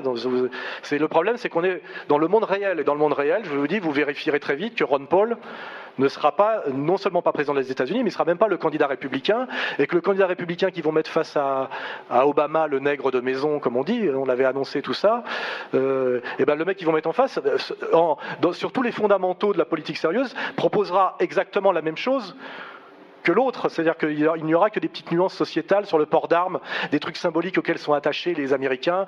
C'est la, paire de Santiago de Ronald Reagan, quoi, voilà, pour renouer avec l'Amérique des pionniers euh, et occulter ce qu'on appelle les rubber barons, c'est-à-dire le fait que le rêve américain a été entièrement enseveli sous le capitalisme euh, euh, voilà, monopoliste. Alors évidemment, à un moment donné, on sera un acteur d'Hollywood, on le déguise en cow-boy. Ça, veut dire que ça qu'on méprise les électeurs et que les Américains globalement sont des cons. C'est ça que ça veut dire, hein, c'est tout. Parce que pourquoi que suffit de mettre des Santiago pour renouer avec le rêve américain de la frontière euh, c'est vraiment qu'on ne comprend rien à la politique. Et, malheureusement, c'est comme ça. C'est-à-dire que les élections sont un système qui est fait pour gagner ceux qui les ont inventés. Et voilà. Et, je vous dis, c'est comme on dit, si la démocratie permettait effectivement de mettre le, peuple au pouvoir, elle serait abolie. D'ailleurs, on voit très bien en ce moment qu'il y a un candidat en France qui est un petit peu pas tout à fait sur la ligne des autres et qui a du mal à avoir ses signatures. Et, le système se pose même la question de savoir s'il n'empêcherait pas de les avoir, tellement il a, peur que malgré la manière dont le système est verrouillé, elle pourrait peut-être tenter deux, trois trucs. Vous voyez, c'est, voilà, il faut comprendre cette réalité. Hein. Il était certain que c'est le projet de nos élites mondialistes. On pensait que c'était euh, complotiste de le dire il y a des années, mais aujourd'hui, tous les leaders mondiaux, quand vous écoutez, parlent du nouvel ordre mondial, du gouvernement mondial, et disent que c'est souhaitable, et, disent que c'est la solution à la crise, qui d'ailleurs crée eux-mêmes et, et aggrave eux-mêmes, pour justifier comme solution Donc aujourd'hui, c'est même pas une question, on le sait tous. Vous regardez les citations sur Internet, tous les potentats euh, occidentaux ont déclaré dans un discours ou un autre, et même plusieurs, qu'ils y travaillaient à l'avènement d'un gouvernement mondial, et du, du gouvernement mondial et d'un gouvernement mondial. Donc aujourd'hui, c'est une certitude. Mais c'est vrai que ça fait que quelques années depuis euh, Bush père qu'on a commencé à parler de nouvel ordre mondial et de gouvernement mondial. Avant, c'était un projet caché euh, dont certains initiés disaient que c'était le projet des Bilderberger ou le projet secret du CFR etc. Aujourd'hui, c'est annoncé officiellement, ce qui veut dire qu'on est prêt ça veut dire qu'on a, passé une étape et qu'on est près de la fin d'une certaine manière, parce que quand un homme politique ose dire à haute voix ce qu'il avant il disait de façon cachée, c'est qu'il pense que c'est pratiquement gagné. Vous voyez, vous, annoncez que, vous allez faire quelque chose parce que vous avez déjà tout verrouillé, sinon vous le, le dites pas. Dans le business, c'est comme ça. Hein. Euh, quand vous dites je vais ouvrir un commerce parce que vous avez déjà le bail, c'est pas que vous êtes en train d'essayer d'acheter le, pas, de porte, sinon il y a un mec qui risque de l'acheter avant vous. Donc euh, effectivement, le fait que tous les hommes politiques occidentaux aujourd'hui euh, disent qu'ils travaillent à un gouvernement mondial, du nouvel ordre mondial le souhaite et y travaille, etc., plus tous les conseillers, nos experts, les Atali, les machins, prouvent que nous sommes très près, dans leur esprit, d'y arriver, bien sûr. Mais la réponse, elle est là. C'est une bonne idée. Le problème, c'est qu'entre l'idée et le faire, euh, pour le faire, il faut que ça corresponde à une dynamique réelle. C'est-à-dire qu'à un moment donné, moi, je suis pour faire des conférences groupées de plus en plus, tendre la main à certaines personnes pour montrer qu'on partage certaines idées. Mais le problème, c'est qu'on décrète pas ce genre de truc. C'est comme, euh, comme on décrète pas d'être président de la République. Il y a des il faut que ça corresponde. Bon, là, il y a, un peu, il y a quelques personnes, mais euh, combien on peut mettre de personnes dans une salle? Mais ce qui est sûr que logiquement, face à la menace qui pèse, c'est ce que naturellement devrait se faire petit à petit, c'est-à-dire que les gens qui veulent échapper à la catastrophe et qui ont la même vision, la même analyse, se regroupent progressivement, euh, mettent, entre parenthèses leur égoïsme ou leur, leur, leur, euh, leur, quant à soi pour travailler plus collectivement. Sans doute que ça se fera par la force des choses. Mais évidemment que moi, euh, j'ai fait un truc qui s'appelle Égalité et Réconciliation, qui est une association, qui n'est pas un mouvement politique d'ailleurs, pour qu'on puisse venir d'autres partis politiques tout en s'y intéressant, et qui parle de réconciliation nationale. Et effectivement, euh, le CNR est un modèle à un moment donné.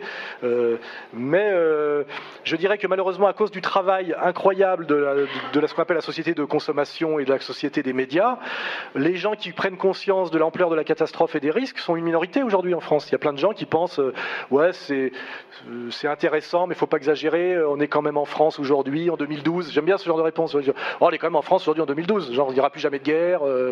voilà, il y a beaucoup de gens, beaucoup de gens qui n'arrivent pas à y croire, qui ne veulent pas y croire et qui se disent que de toute façon, euh, voilà, qui, et puis les gens sont dans la vie quotidienne. Il hein. faut oublier que leur problème c'est de payer leur loyer, de ne pas perdre leur boulot. Donc de toute façon, euh, ça sera toujours une minorité de gens en fait qui essaieront de prendre leur destin en main. On le voit à toutes les époques. Hein. Toujours, voilà. Donc votre idée, euh, je l'ai aussi, beaucoup de gens l'ont, mais malheureusement, ça ne se décrète pas comme ça. Et je dis, ça se fera par la force des choses à mesure que le danger sera plus visible. Parce que ce que je dis aujourd'hui, peut-être, sera beaucoup plus évident dans un an. Euh, et après, bon, bah, je, voilà. Je... Ce sera en quelque sorte une nouvelle alliance, sens spirituel du terme c'est surtout des gens qui font le boulot. C'est-à-dire moi, si je suis entre guillemets un intellectuel, je sais pas ce que ça veut dire, et que je réfléchis à tout ça et que je vois des choses, je sens qu'il est de mon devoir de voilà de le faire partager à des gens qui n'ont peut-être pas le temps que j'ai pour aller sur Internet, lire, etc., etc. Et voilà. Euh, en réalité, vous êtes toujours dans une situation où vous, faites ce que vous sentez devoir faire, c'est tout. Après. Euh, euh, voilà, je, fais de mon mieux, mais euh, il y en a d'autres aussi. Et euh, est-ce que ça suffira? J'en sais rien. mais c'est la chose qu'on peut faire, c'est faire de son mieux, faire son devoir. Voilà. Mon critère, c'est qui résiste à la domination impériale et qui s'y soumet? Et, je le dis, pourquoi je résiste à la domination impériale? Parce que je pense qu'il est de l'intérêt supérieur de la France d'y résister. Ça pourrait être notre intérêt d'y collaborer.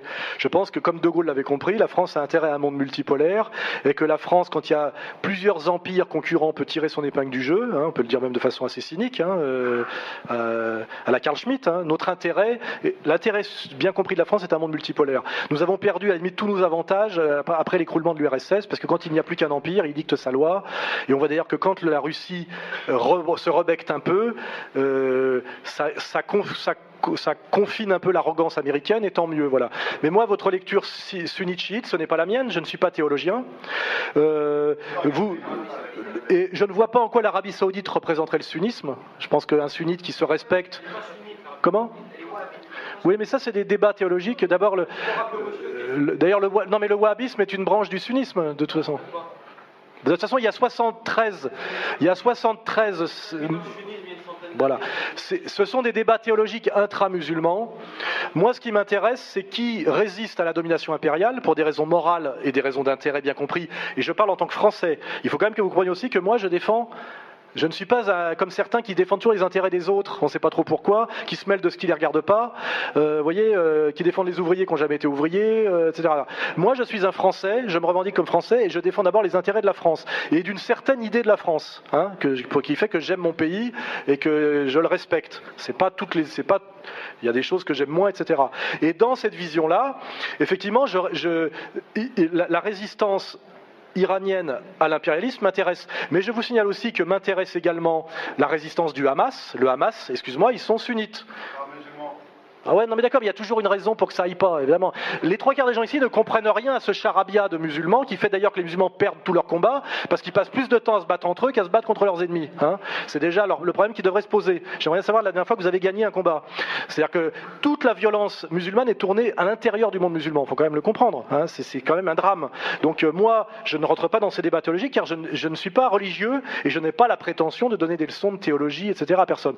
Je remarque qu'en ce moment, les Qataris sont entièrement à la solde des Américains, que ce n'est pas un pays, n'est pas un pays, le Qatar, c'est une base américaine avec trois, euh, comment on dit, euh, euh, trois, trois, trois, trois mecs qui, ont un gros compte en banque. donc voilà, je dis, je ne vois pas pourquoi à un moment donné on serait offensé parce que je critique l'Arabie Saoudite, qui à mon avis, quand on voit les élites saoudiennes, tu es allé à Marbella voir la famille royale d'Arabie Saoudite à Marbella? En envoyant des petites vannes comme ça, justement. Ah bah excuse-moi, moi je respecte, une religion par les gens qui la pratiquent.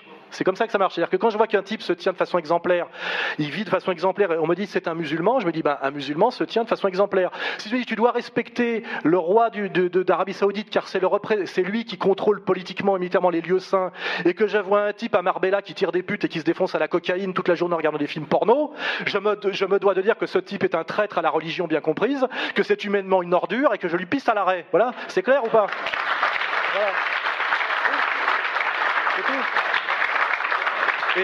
Et, il suffit de s'intéresser à la réalité sociologique des élites musulmanes d'ailleurs entièrement validées par la banque et le, pouvoir américain, hein, attention, parce que les, musulmans qui d'un seul coup ont une voix un peu de l'indépendance, euh, ils ont des ennuis, il faut le savoir. Et moi, je vous dis, quand je mets en avant le théologien qui m'intéresse le plus en ce moment, je le dis, c'est Sheikh Imran Hussein, il me semble qu'il n'est pas chiite, Huh? Il, est sunnite.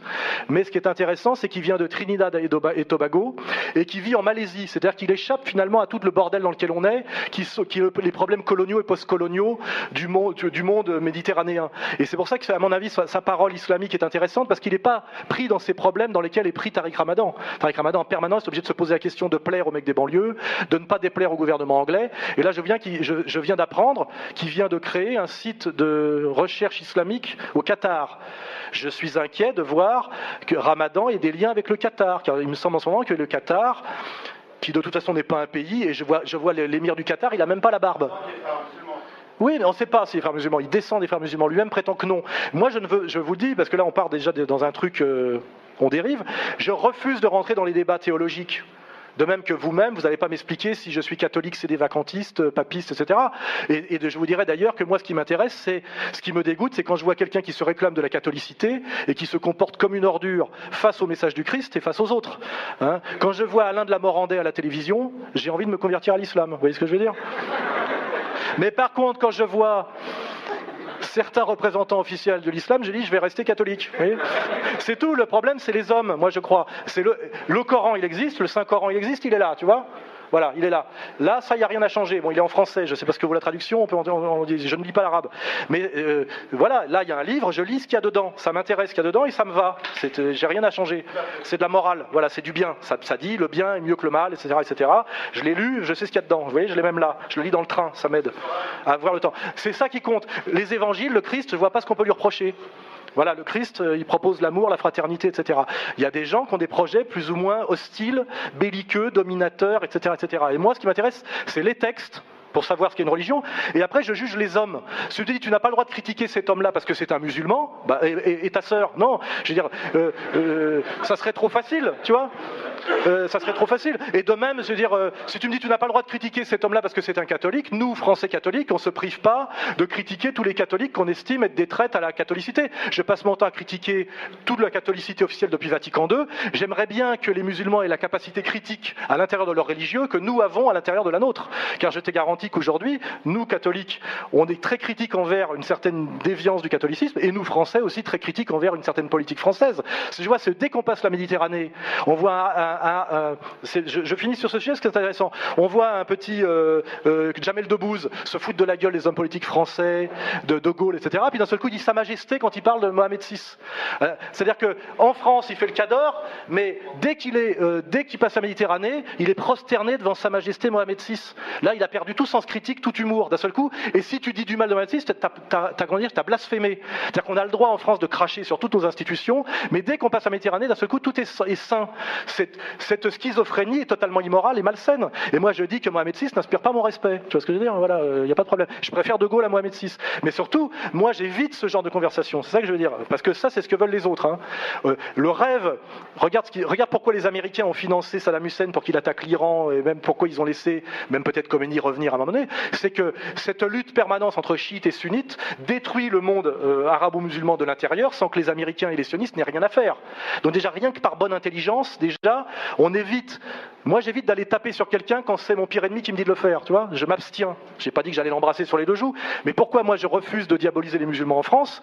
C'est pas parce que d'un seul coup j'ai découvert qu'ils étaient géniaux. C'est parce que j'ai découvert que tous ceux qui les ont fait venir à l'époque de SOS Racisme, les mêmes, m'ont expliqué quelques années après que finalement ces chances pour la France étaient, les pires problèmes. Ça s'appelle Finkelkraut, ancien parent des SOS Racisme. Maintenant, il a fait son dernier texte, c'est pour faire l'apologie du général Bijard. On l'a mis sur le site. Je dis moi quand ces gens-là m'expliquent ce que je dois faire, simplement, au mieux, j'écoute pas. Tu vois c'est tout. Et je t'incite à faire pareil, tu vois, de pas t'énerver, parce que le musulman a tendance à être un peu émotif et un peu facilement, s'énerver un peu facilement, et c'est comme ça souvent que les manipulations se passent. Ce que je voulais simplement vous dire, c'est que moi je trouvais un peu, un peu simpliste votre analyse sur l'Arabie Saoudite en disant que voilà, il, tape des putes, etc. Non mais c'est pas que ça l'Arabie Saoudite. Mais, de toute façon, je ne vis pas en Arabie Saoudite. L'Arabie Saoudite ne me pose pas de problème immédiat. Je veux dire, nous ne sommes pas menacés par l'Arabie Saoudite. Je dis simplement ce qui est. Oui, voilà, je parle. Et je ne parle même pas des théologiens. Parle du gouvernement. Je parle du gouvernement. Je parle pas du peuple arabe. Mais est-ce que tu connais bien l'Arabie Saoudite C'est aussi la question. Tu vas y vivre quelque temps. Je veux dire, moi, à la limite, c'est comme les c'est comme les binationaux franco-algériens qui disent toujours que la France c'est de la merde et que l'Algérie c'est génial. Je, les invite à y passer quelques mois et à y vivre. Voilà. Je pense que c'est toujours bien de connaître. Pourquoi moi je voyage Je vais en Syrie, je vais euh, au Kosovo, je vais euh, euh, en Amérique latine, etc. Parce que c'est important d'y aller. Hein, il faut y aller. Et moi, je te dis, euh, profondément, l'Arabie Saoudite ne me pose pas un gros problème. Mon problème immédiat, c'est pas l'Arabie Saoudite. en France, on a d'autres problèmes. Mais simplement, je me permets, moi, parfois, parce que je fais aussi de l'humour, je suis pas un religieux, donc le blasphème est une notion que je n'ai pas vraiment. Euh, ça n'empêche pas de, Je comprends très bien ce que fait Charlie Hebdo, par ailleurs. Hein. Et simplement, je dis, bon, euh, notre problème en France, c'est d'éviter la guerre civile entre Français de souche, comme on les appelle, et Français récents de confession musulmane. Il y a des gens qui veulent que qu'on se tape la gueule entre nous. Soyons habiles pour éviter les pièges. Or, les pièges, évidemment, ils sont très faciles. Se dire, oui, Soral, il a dit ça, euh, l'autre, machin, il veut t'apposer la charia, machin, etc. Déjà, la première chose, c'est moi ce que je fais dans toutes mes réunions publiques, vous l'avez remarqué depuis des années, c'est faire venir des gens du Front National, des gens de l'extrême gauche et des, gens issus des quartiers de confession musulmane. J'ai remarqué une chose, il n'y a jamais eu d'embrouille. En fait, quand les gens se parlent en direct, tout se passe très bien, parce que c'est la France permet ça quand même hein, dans, sa tradition. Les embrouilles, c'est toujours quand il y a un intermédiaire, tu vois, l'intermédiaire, celui qui touche sa commission là, tu vois. Il faut il faut limiter les intermédiaires. Et quand on voit qu'on limite les intermédiaires, c'est moins cher et on a moins de problèmes. Voilà. Et, j'incite, euh, c'est une version écologique de la, de la diplomatie. Euh, voilà, c'est directement du, en, ligne directe. Et en fait, il n'y a, a, pas de gros problèmes, ça que je dis. Tu vois? Moi, j'ai remarqué, je le dis, que euh, un Français de confession musulmane, qui était un bon musulman, était plutôt un citoyen paisible et pacifique, et plutôt quelqu'un qui posait moins de problèmes qu'un type qui se prenait pour un délinquant noir, américain du ghetto, ultralibéral. Car je le dis bien, l'idéologie racaille est une idéologie ultralibérale, c'est une idéologie américaine libérale. C'est je prends la maille, j'emmerde les autres, et je tire des putes. Et, ben, j'avais bien fait remarquer depuis des années, j'étais le premier sur ce terrain-là à l'époque, qu'effectivement, on ne pouvait pas à la fois euh, euh, euh, faire l'amalgame entre la tournante et la mosquée, la délinquance et l'islam. J'ai dit, voilà, normalement, un bon musulman n'est pas délinquant. Et, c'est toutes ces questions-là que j'ai posées, et je pense qu'elles sont saines, parce que dans l'imagerie populaire française, à cause du rap notamment, on nous montre des voyous réislamisés, soi-disant, depuis deux ans, qui à la fois ont une démarche totalement de, de euh, gangsta, rap, et en même temps prétendent être des musulmans. Je dis que ça, c'est très nocif et très dangereux. Je pense que c'est fait exprès, et c'est ton boulot, plutôt que de t'occuper de l'Arabie Saoudite, de faire ce travail de défense de l'islam en France pour que ce soit utile à la France et à toi. C'est-à-dire que démasquer les faux musulmans en France qui font le sale boulot, c'est beaucoup plus utile que de perdre du temps à parler de l'Arabie Saoudite. C'est ça que je veux dire, tu vois? Voilà.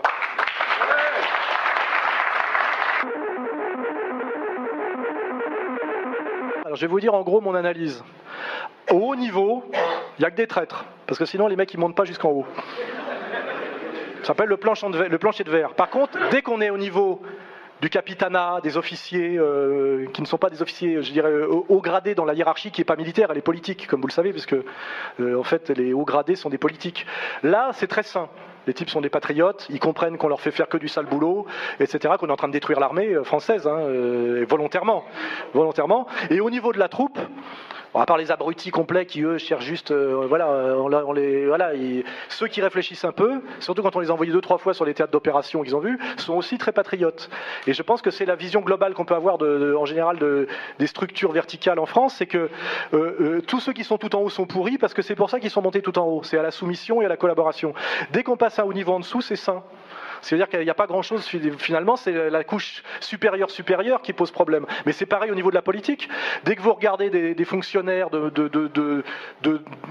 à un deuxième niveau, ils sont assez sains, ils font leur travail, ils croient à la mission de service public, etc. Et en haut, bah, effectivement, c'est le, le, le, le, collabo intégral. Voilà. Donc, c'est à la fois désespérant quand on voit le haut commandement, mais en même temps, quand on se dit que le, euh, finalement, pas tant que ça, parce qu'on dit finalement, euh, quand on enlève cette écorce superficielle, le reste, plutôt, on est quand même encore dans un pays où les gens ont conscience de ce que la France, euh, ont un peu l'amour du drapeau et d'une France saine, je veux dire pas d'une France qui se prendrait pour l'Allemagne ou l'Angleterre, d'une France française. Hein. on sait ce que c'est que les fondamentaux français. Hein. ils sont même rappelés par le Front National aussi. Hein. on est français sans distinction de race, d'origine, de, religion, etc. Du moment qu'on se sent français et patriote. C'est, cette idée française qui n'est pas une idée, qui est une idée euh, assez ancienne. Je veux dire, euh, voilà, euh, on a toujours fait venir des, Léonard de Vinci, des Mazarins, même bon, si c'est pas dans les mêmes proportions. Bon, la France a toujours été un pays qui est un pays génial pour ça, c'est que c'est le seul pays du monde où un, étranger arrive et en une génération il se sent plus français que les Français. C'est très rare, ça n'existe pratiquement pas dans d'autres pays.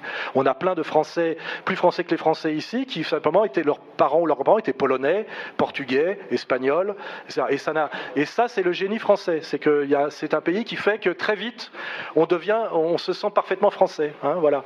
Euh, c'est en train d'être un peu bousculé en ce moment parce que, parce que le problème c'est que pour pouvoir assimiler, il faut assimiler à quelque chose. Quand les élites françaises rêvent toutes d'être américaines et, et déclarent qu'elles sont inconditionnellement ou éternellement attachées à Israël, il est difficile d'assimiler des gens qui viennent du Maghreb quand les élites qui veulent l'assimiler eux-mêmes leur vendent l'Amérique et Israël. Voilà. Je pense que si on assimilait les Français récents au moins, au minima, à la France et pas à l'Amérique ou à autre chose, ça serait déjà plus facile. Mais en réalité, on leur demande de s'assimiler à la trahison de la France.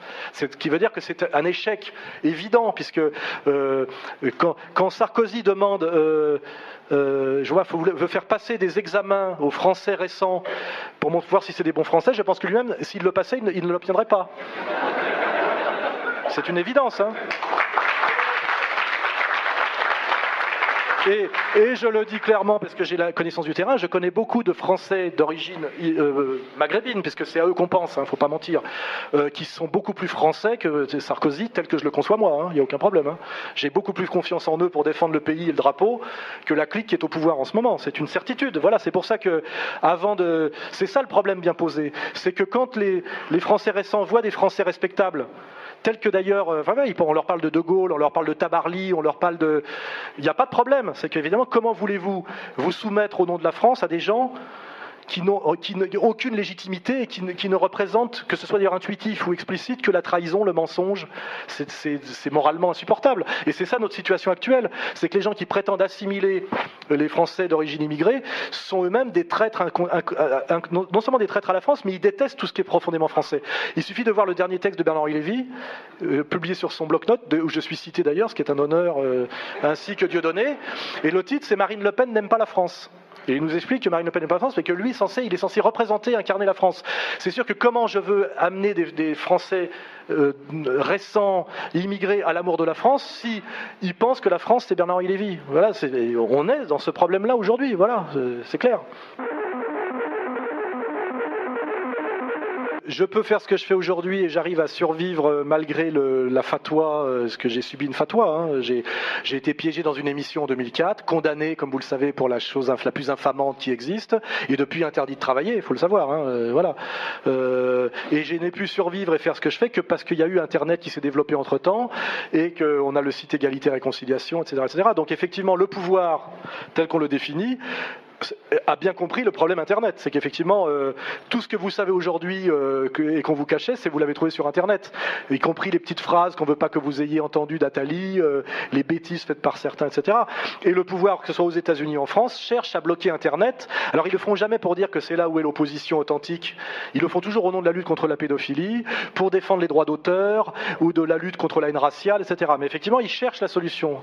je ne sais pas s'ils la trouveront ou pas, mais comme Internet c'est mondial c'est assez difficile à, bloquer. Mais aux États-Unis, ils y travaillent. En France, ils y travaillent aussi. Et c'est pour ça que moi, je me, dépêche de faire ce que je fais, parce que je pense qu'à un moment donné, peut-être qu'ils trouveront effectivement la solution pour interdire les, sites comme le mien, etc., au nom de non-respect de, certes, de sais pas quoi, des droits de l'homme, de chartes, etc. Euh, pour l'instant, ils n'y sont pas encore arrivés, mais ils y travaillent. Toujours sous faux drapeau, hein, sous des prétextes fallacieux, euh, jamais euh, comme, enfin, toujours. Et effectivement, c'est une des clés de la résistance aujourd'hui, c'est le l'indépendance d'Internet. Si on perd Internet, on est très mal, hein, parce que là, si vous êtes là, c'est euh, par Internet. les médias traditionnels, C'est une, chose qui n'existait pas totalement il y a 20 ans, mais qui est une certitude depuis les années 90. Il n'y a plus de médias d'opposition. Vous voyez? Même le monde diplomatique, moi j'y crois pas trop. Hein. D'abord c'est un truc un peu pour élite, euh, machin. Ils évitent les sujets dangereux. Euh, mais le monde, Libération, euh, Paris Match, VSD, machin, c'est tout la même chose. Hein. Il n'y a aucune différence à part la maquette. C'est le même contenu idéologique. voilà. Donc il n'y a d'opposition dans le monde des médias que le que le, monde sauvage qui est sur Internet. Je vous dis, un, journaliste honnête est un chômeur, un journaliste qui gagne sa vie est une pute. C'est une certitude. Je le sais parce que tous mes copains qui sont encore dans le journalisme officiel ont démarré en même temps que moi et je les connais tous intimement. Hein. et je les ai vus se soumettre, trahir progressivement. Ils pensaient tous comme moi au début, hein, il n'y a pas de problème. Hein. Et ils l'ont tous fait pour la gamelle. Et, en fait, c'est ce qu'on appelle la centrifugeuse. Les gens qui pensaient un peu, qui osaient un peu, ont été progressivement virés. Et à force de virer progressivement, il n'y en a plus aucun. Et là, on est vraiment depuis des années euh, dans une situation où il n'y a plus aucun opposant à l'intérieur du monde médiatique.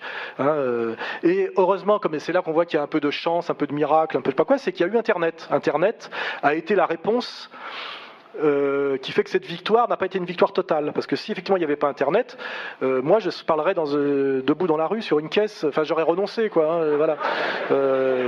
et je me vais, voilà.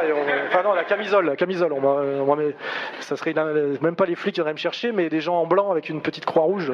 Voilà. Donc c'est pour ça qu'on a de la chance quelque part parce qu'on se dit c'est foutu, etc. Puis d'un seul coup Internet arrive et vous sauve. Voyez, moi sans Internet effectivement je serais comme il était prévu mort. Pareil pour Dieudonné. Hein. Si Dieudonné n'avait pas Internet, etc., pour relayer ses spectacles, etc., bah pareil, il a été décrété de mort euh, sociale, économique, parce que le système de domination, qui est un système, comme je le dis, économique, vous décrète d'abord de mort économique, pour des raisons morales, toujours. Hein. Vous avez, vous avez euh, fait une faute morale impardonnable, on sait laquelle est la plus grave des fautes morales hein, euh, dans le système, et vous êtes déclaré de mort économique. On n'a pas besoin de vous tuer quelque part, on vous fait, on vous fait sombrer dans la dépression, l'alcoolisme et, la pauvreté. Voilà, et vous disparaissez en douceur, ce qui est plus, qui est quelque part plus efficace qu'on vienne vous chercher la nuit euh, avec des mecs en uniforme, etc. Parce que les voisins parlent, euh, il peut y avoir des prises de conscience, etc. On est dans un monde très, très, très feutré, quoi, hein, à ce niveau-là. Et effectivement, Internet, euh, les bonnes questions, nous permet de tenir et ils réfléchissent comment, effectivement, verrouiller Internet. On peut déjà dire que les sites qu'ils avaient créés, comme Mediapart, Rue 89, etc., sont des faux sites dissidents financés par les mecs de Libé, etc., etc. Pas beaucoup de catholiques d'ailleurs chez eux en général. Petite remarque. on n'aime pas beaucoup les catholiques en France en ce moment. Et n'y a pas que les musulmans hein, qui ne sont pas aimés, il y a aussi les catholiques, il faut le savoir. Euh, et effectivement, ces sites de soi-disant alternatifs qui étaient là pour euh, faire un peu du Canada Dry euh, comme le nôtre, ça marche pas tellement d'une certaine manière, parce que comme il n'y a pas le contenu, au bout d'un moment, ça marche pas. Ils ont tous plongé. Hein, euh, ils ont tous plongé. Et c'est ça qui est, qui est un peu notre chance, c'est qu'aujourd'hui, les gens qui sont en vraie demande de, de dissidence et de critique, ils vont pas sur Canal écouter le, grand journal ou le petit journal. Ils ont compris. Ils veulent de la vraie critique sérieuse. Et là, euh, ils, ont, ils ont le niveau maintenant, en général, pour ne pas se contenter de trucs frelatés. Et c'est pour ça que Rue 89, ça va pas. je sais pas quoi, Mediapart, ça va pas parce que parce qu'ils font pas le boulot, quoi. Et récemment, il y a des trucs bizarres, comme l'espèce de truc où ils ont des masques, là, je sais pas comment ça s'appelle. Ça, ça, pue, hein, ce genre de truc, ça pue. Hein. C'est des trucs un peu. Euh, sur les sujets sérieux, d'ailleurs, euh, il y a des tests très faciles pour voir si c'est sérieux ou pas. Hein. On, leur, a imputé le, piratage du site du CRIF. Ils ont, ils ont enlevé leur masque pour dire que c'était pas eux. Et, et, le type, à la fin. Et là, on se dit, bon, c'est pas des durs de durs, quoi. Mais c'est sûr que ce genre de truc, euh, tuer Internet pour tuer la dissidence ou mettre sur Internet des faux sites dissidents et faire disparaître les vrais, c'est sans doute, euh, c'est sans doute le projet. Ils y pensent, etc., etc. C'est pas si facile, quoi.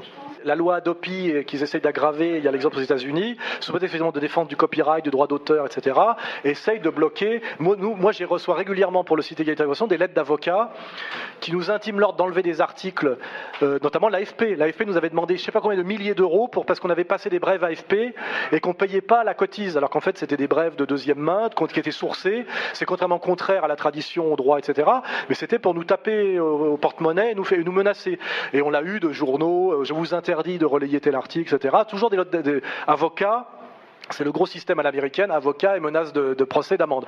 En général, ce qu'on fait, c'est que non seulement on n'enlève pas le truc, mais on met la lettre d'avocat, on la publie, pour montrer que tel truc nous menace, nous... nous comme ça, on voit bien que c'est des collabos, et en général, ils n'aiment pas qu'on mette en ligne la lettre de l'avocat euh, qui nous menace, euh, nous demande de l'argent, nous fait comprendre que si on ne paye pas tout de suite, machin, etc. On fait comme ça. Mais euh, ce genre d'attaque, effectivement, euh, il est évident que le système est intelligent, qui se défend, et que c'est un truc, voilà, c'est en permanence, et que c'est toujours fait sous des prétextes évidemment fallacieux, et qui vont sans doute essayer de plus en plus de contrôler euh, Internet, euh, et ils le feront, non, je vous le dis, de la lutte contre la pédophilie et de la défense du droit d'auteur. Ça, c'est sûr. Hein. Quand on connaît un peu comment fonctionne le système, euh, c'est une évidence. C'est pareil que le, gouvernement libre pour la Syrie démocratique et des pâquerettes. On sait que les types ils sont domiciliés à Londres. Euh, voilà, euh, pareil, la, la, Birmane qui nous sort en ce moment parce qu'ils vont normaliser les rapports avec la Birmanie, qui a eu le prix Nobel évidemment. Ben, on découvre qu'elle est mariée avec un Anglais depuis toujours, donc elle n'est pas juste birmane, hein, etc., etc. Enfin, mais ça, quand on a un peu de bouteille et de culture, on le devine et on le vérifie systématiquement. Toutes ces histoires d'ONG, on, ne peut être une ONG que si on est validé par l'ONU. Donc c'est l'ONU qui dit si vous êtes une ONG ou pas. Donc on comprend toute cette mécanique. Donc sur Poutine, je suis très content que vous le disiez, mais, mais je pense qu'ici tout le monde a le niveau pour le comprendre, qu'effectivement euh, on n'est pas dans un jeu de transparence démocratique euh, et que tous les coups sont permis. Et donc voilà, je pense que c'est ça le fait d'être initié à la dissidence intelligente et de se cultiver, c'est qu'on tombe plus dans ces pièges grossiers où, où je vois ma belle-mère qui me dit oui mais quand même il paraît que machin, j'ai eu ça dans VSD, on a, on a tous passé le, cap, je crois. Hein, maintenant, euh, voilà. Et c'est quand même ça qui est intéressant, c'est que, c'est que on élève de ce point de vue-là le niveau de conscience citoyen, donc on élève la capacité de produire demain de la démocratie. Euh, on, peut, on peut se revendiquer de ça. On essaie de, donner des armes aux citoyens pour se défendre contre les manipulations antidémocratiques. Ce qui est bizarre, c'est qu'on est châtié pour ça par ceux qui prétendent incarner la démocratie. Si le plus de gens euh, possible en France comprennent la manip et la commente et la dénonce, et que le, il est très difficile dans les pays démocratiques de faire des guerres considérées comme totalement illégitimes et impopulaires par le peuple. C'est pour ça qu'il y a toujours un travail de préparation. On l'a vu pour la Yougoslavie, on l'a toujours vu, puis ça remonte sans doute à bien avant. Euh, le principe des démocraties, c'est qu'il faut faire des guerres majoritaires, c'est-à-dire euh, avoir 51% de l'opinion qui pense que c'est bien. Donc il, y a un, travail de préparation du peuple, hein, c'est le principe. Euh, et, plus ce peuple est dur à, comme on dirait, une viande à attendrir, plus il est rétif à la manipulation, plus c'est compliqué. Euh, donc notre combat, il est là, c'est que plus le niveau de conscience des citoyens est élevé, plus leur capacité critique est grande, plus la démocratie a du mal à fonctionner selon ces, critères qui sont très mensongers, c'est-à-dire à prétendre faire les choses au nom du bien. Au moment donné, elle est obligée de les faire au nom des intérêts de l'oligarchie et contre les intérêts du peuple euh, euh, de façon visible, c'est-à-dire ce qu'on appelle le passage en force. Et quand il y a du passage en force, forcément, il y a de la prise de conscience. Donc à un moment donné, on s'approche de cette période où il y a de plus en plus de, peuples, de, Français qui comprennent que la démocratie de représentative est une mascarade, que Sarkozy est un traître, qu'il a fait tout le contraire de ce qu'il avait promis, que l'Union européenne appauvrit l'Europe, que l'euro est une monnaie qui a multiplié par je sais pas combien le prix des, produits de première nécessité. Euh, voilà, c'est que c'est cette capacité de décrypter les mensonges qui fait progressivement que, voilà, que l'ennemi est, comme démasqué. Et on ne peut rien faire de plus. Moi, je ne propose pas d'aller acheter des armes, euh, euh, ce genre de conneries de, dingo.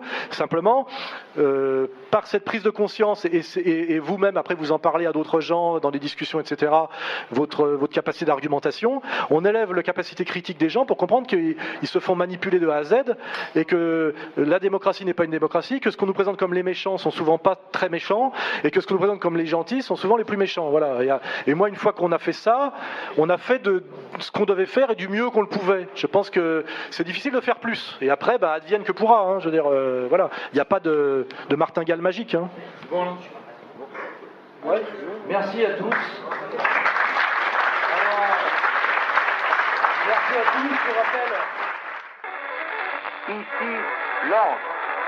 Ceci termine notre émission de 13 heures destinée à l'Europe. Notre prochaine émission aura lieu à 17 heures.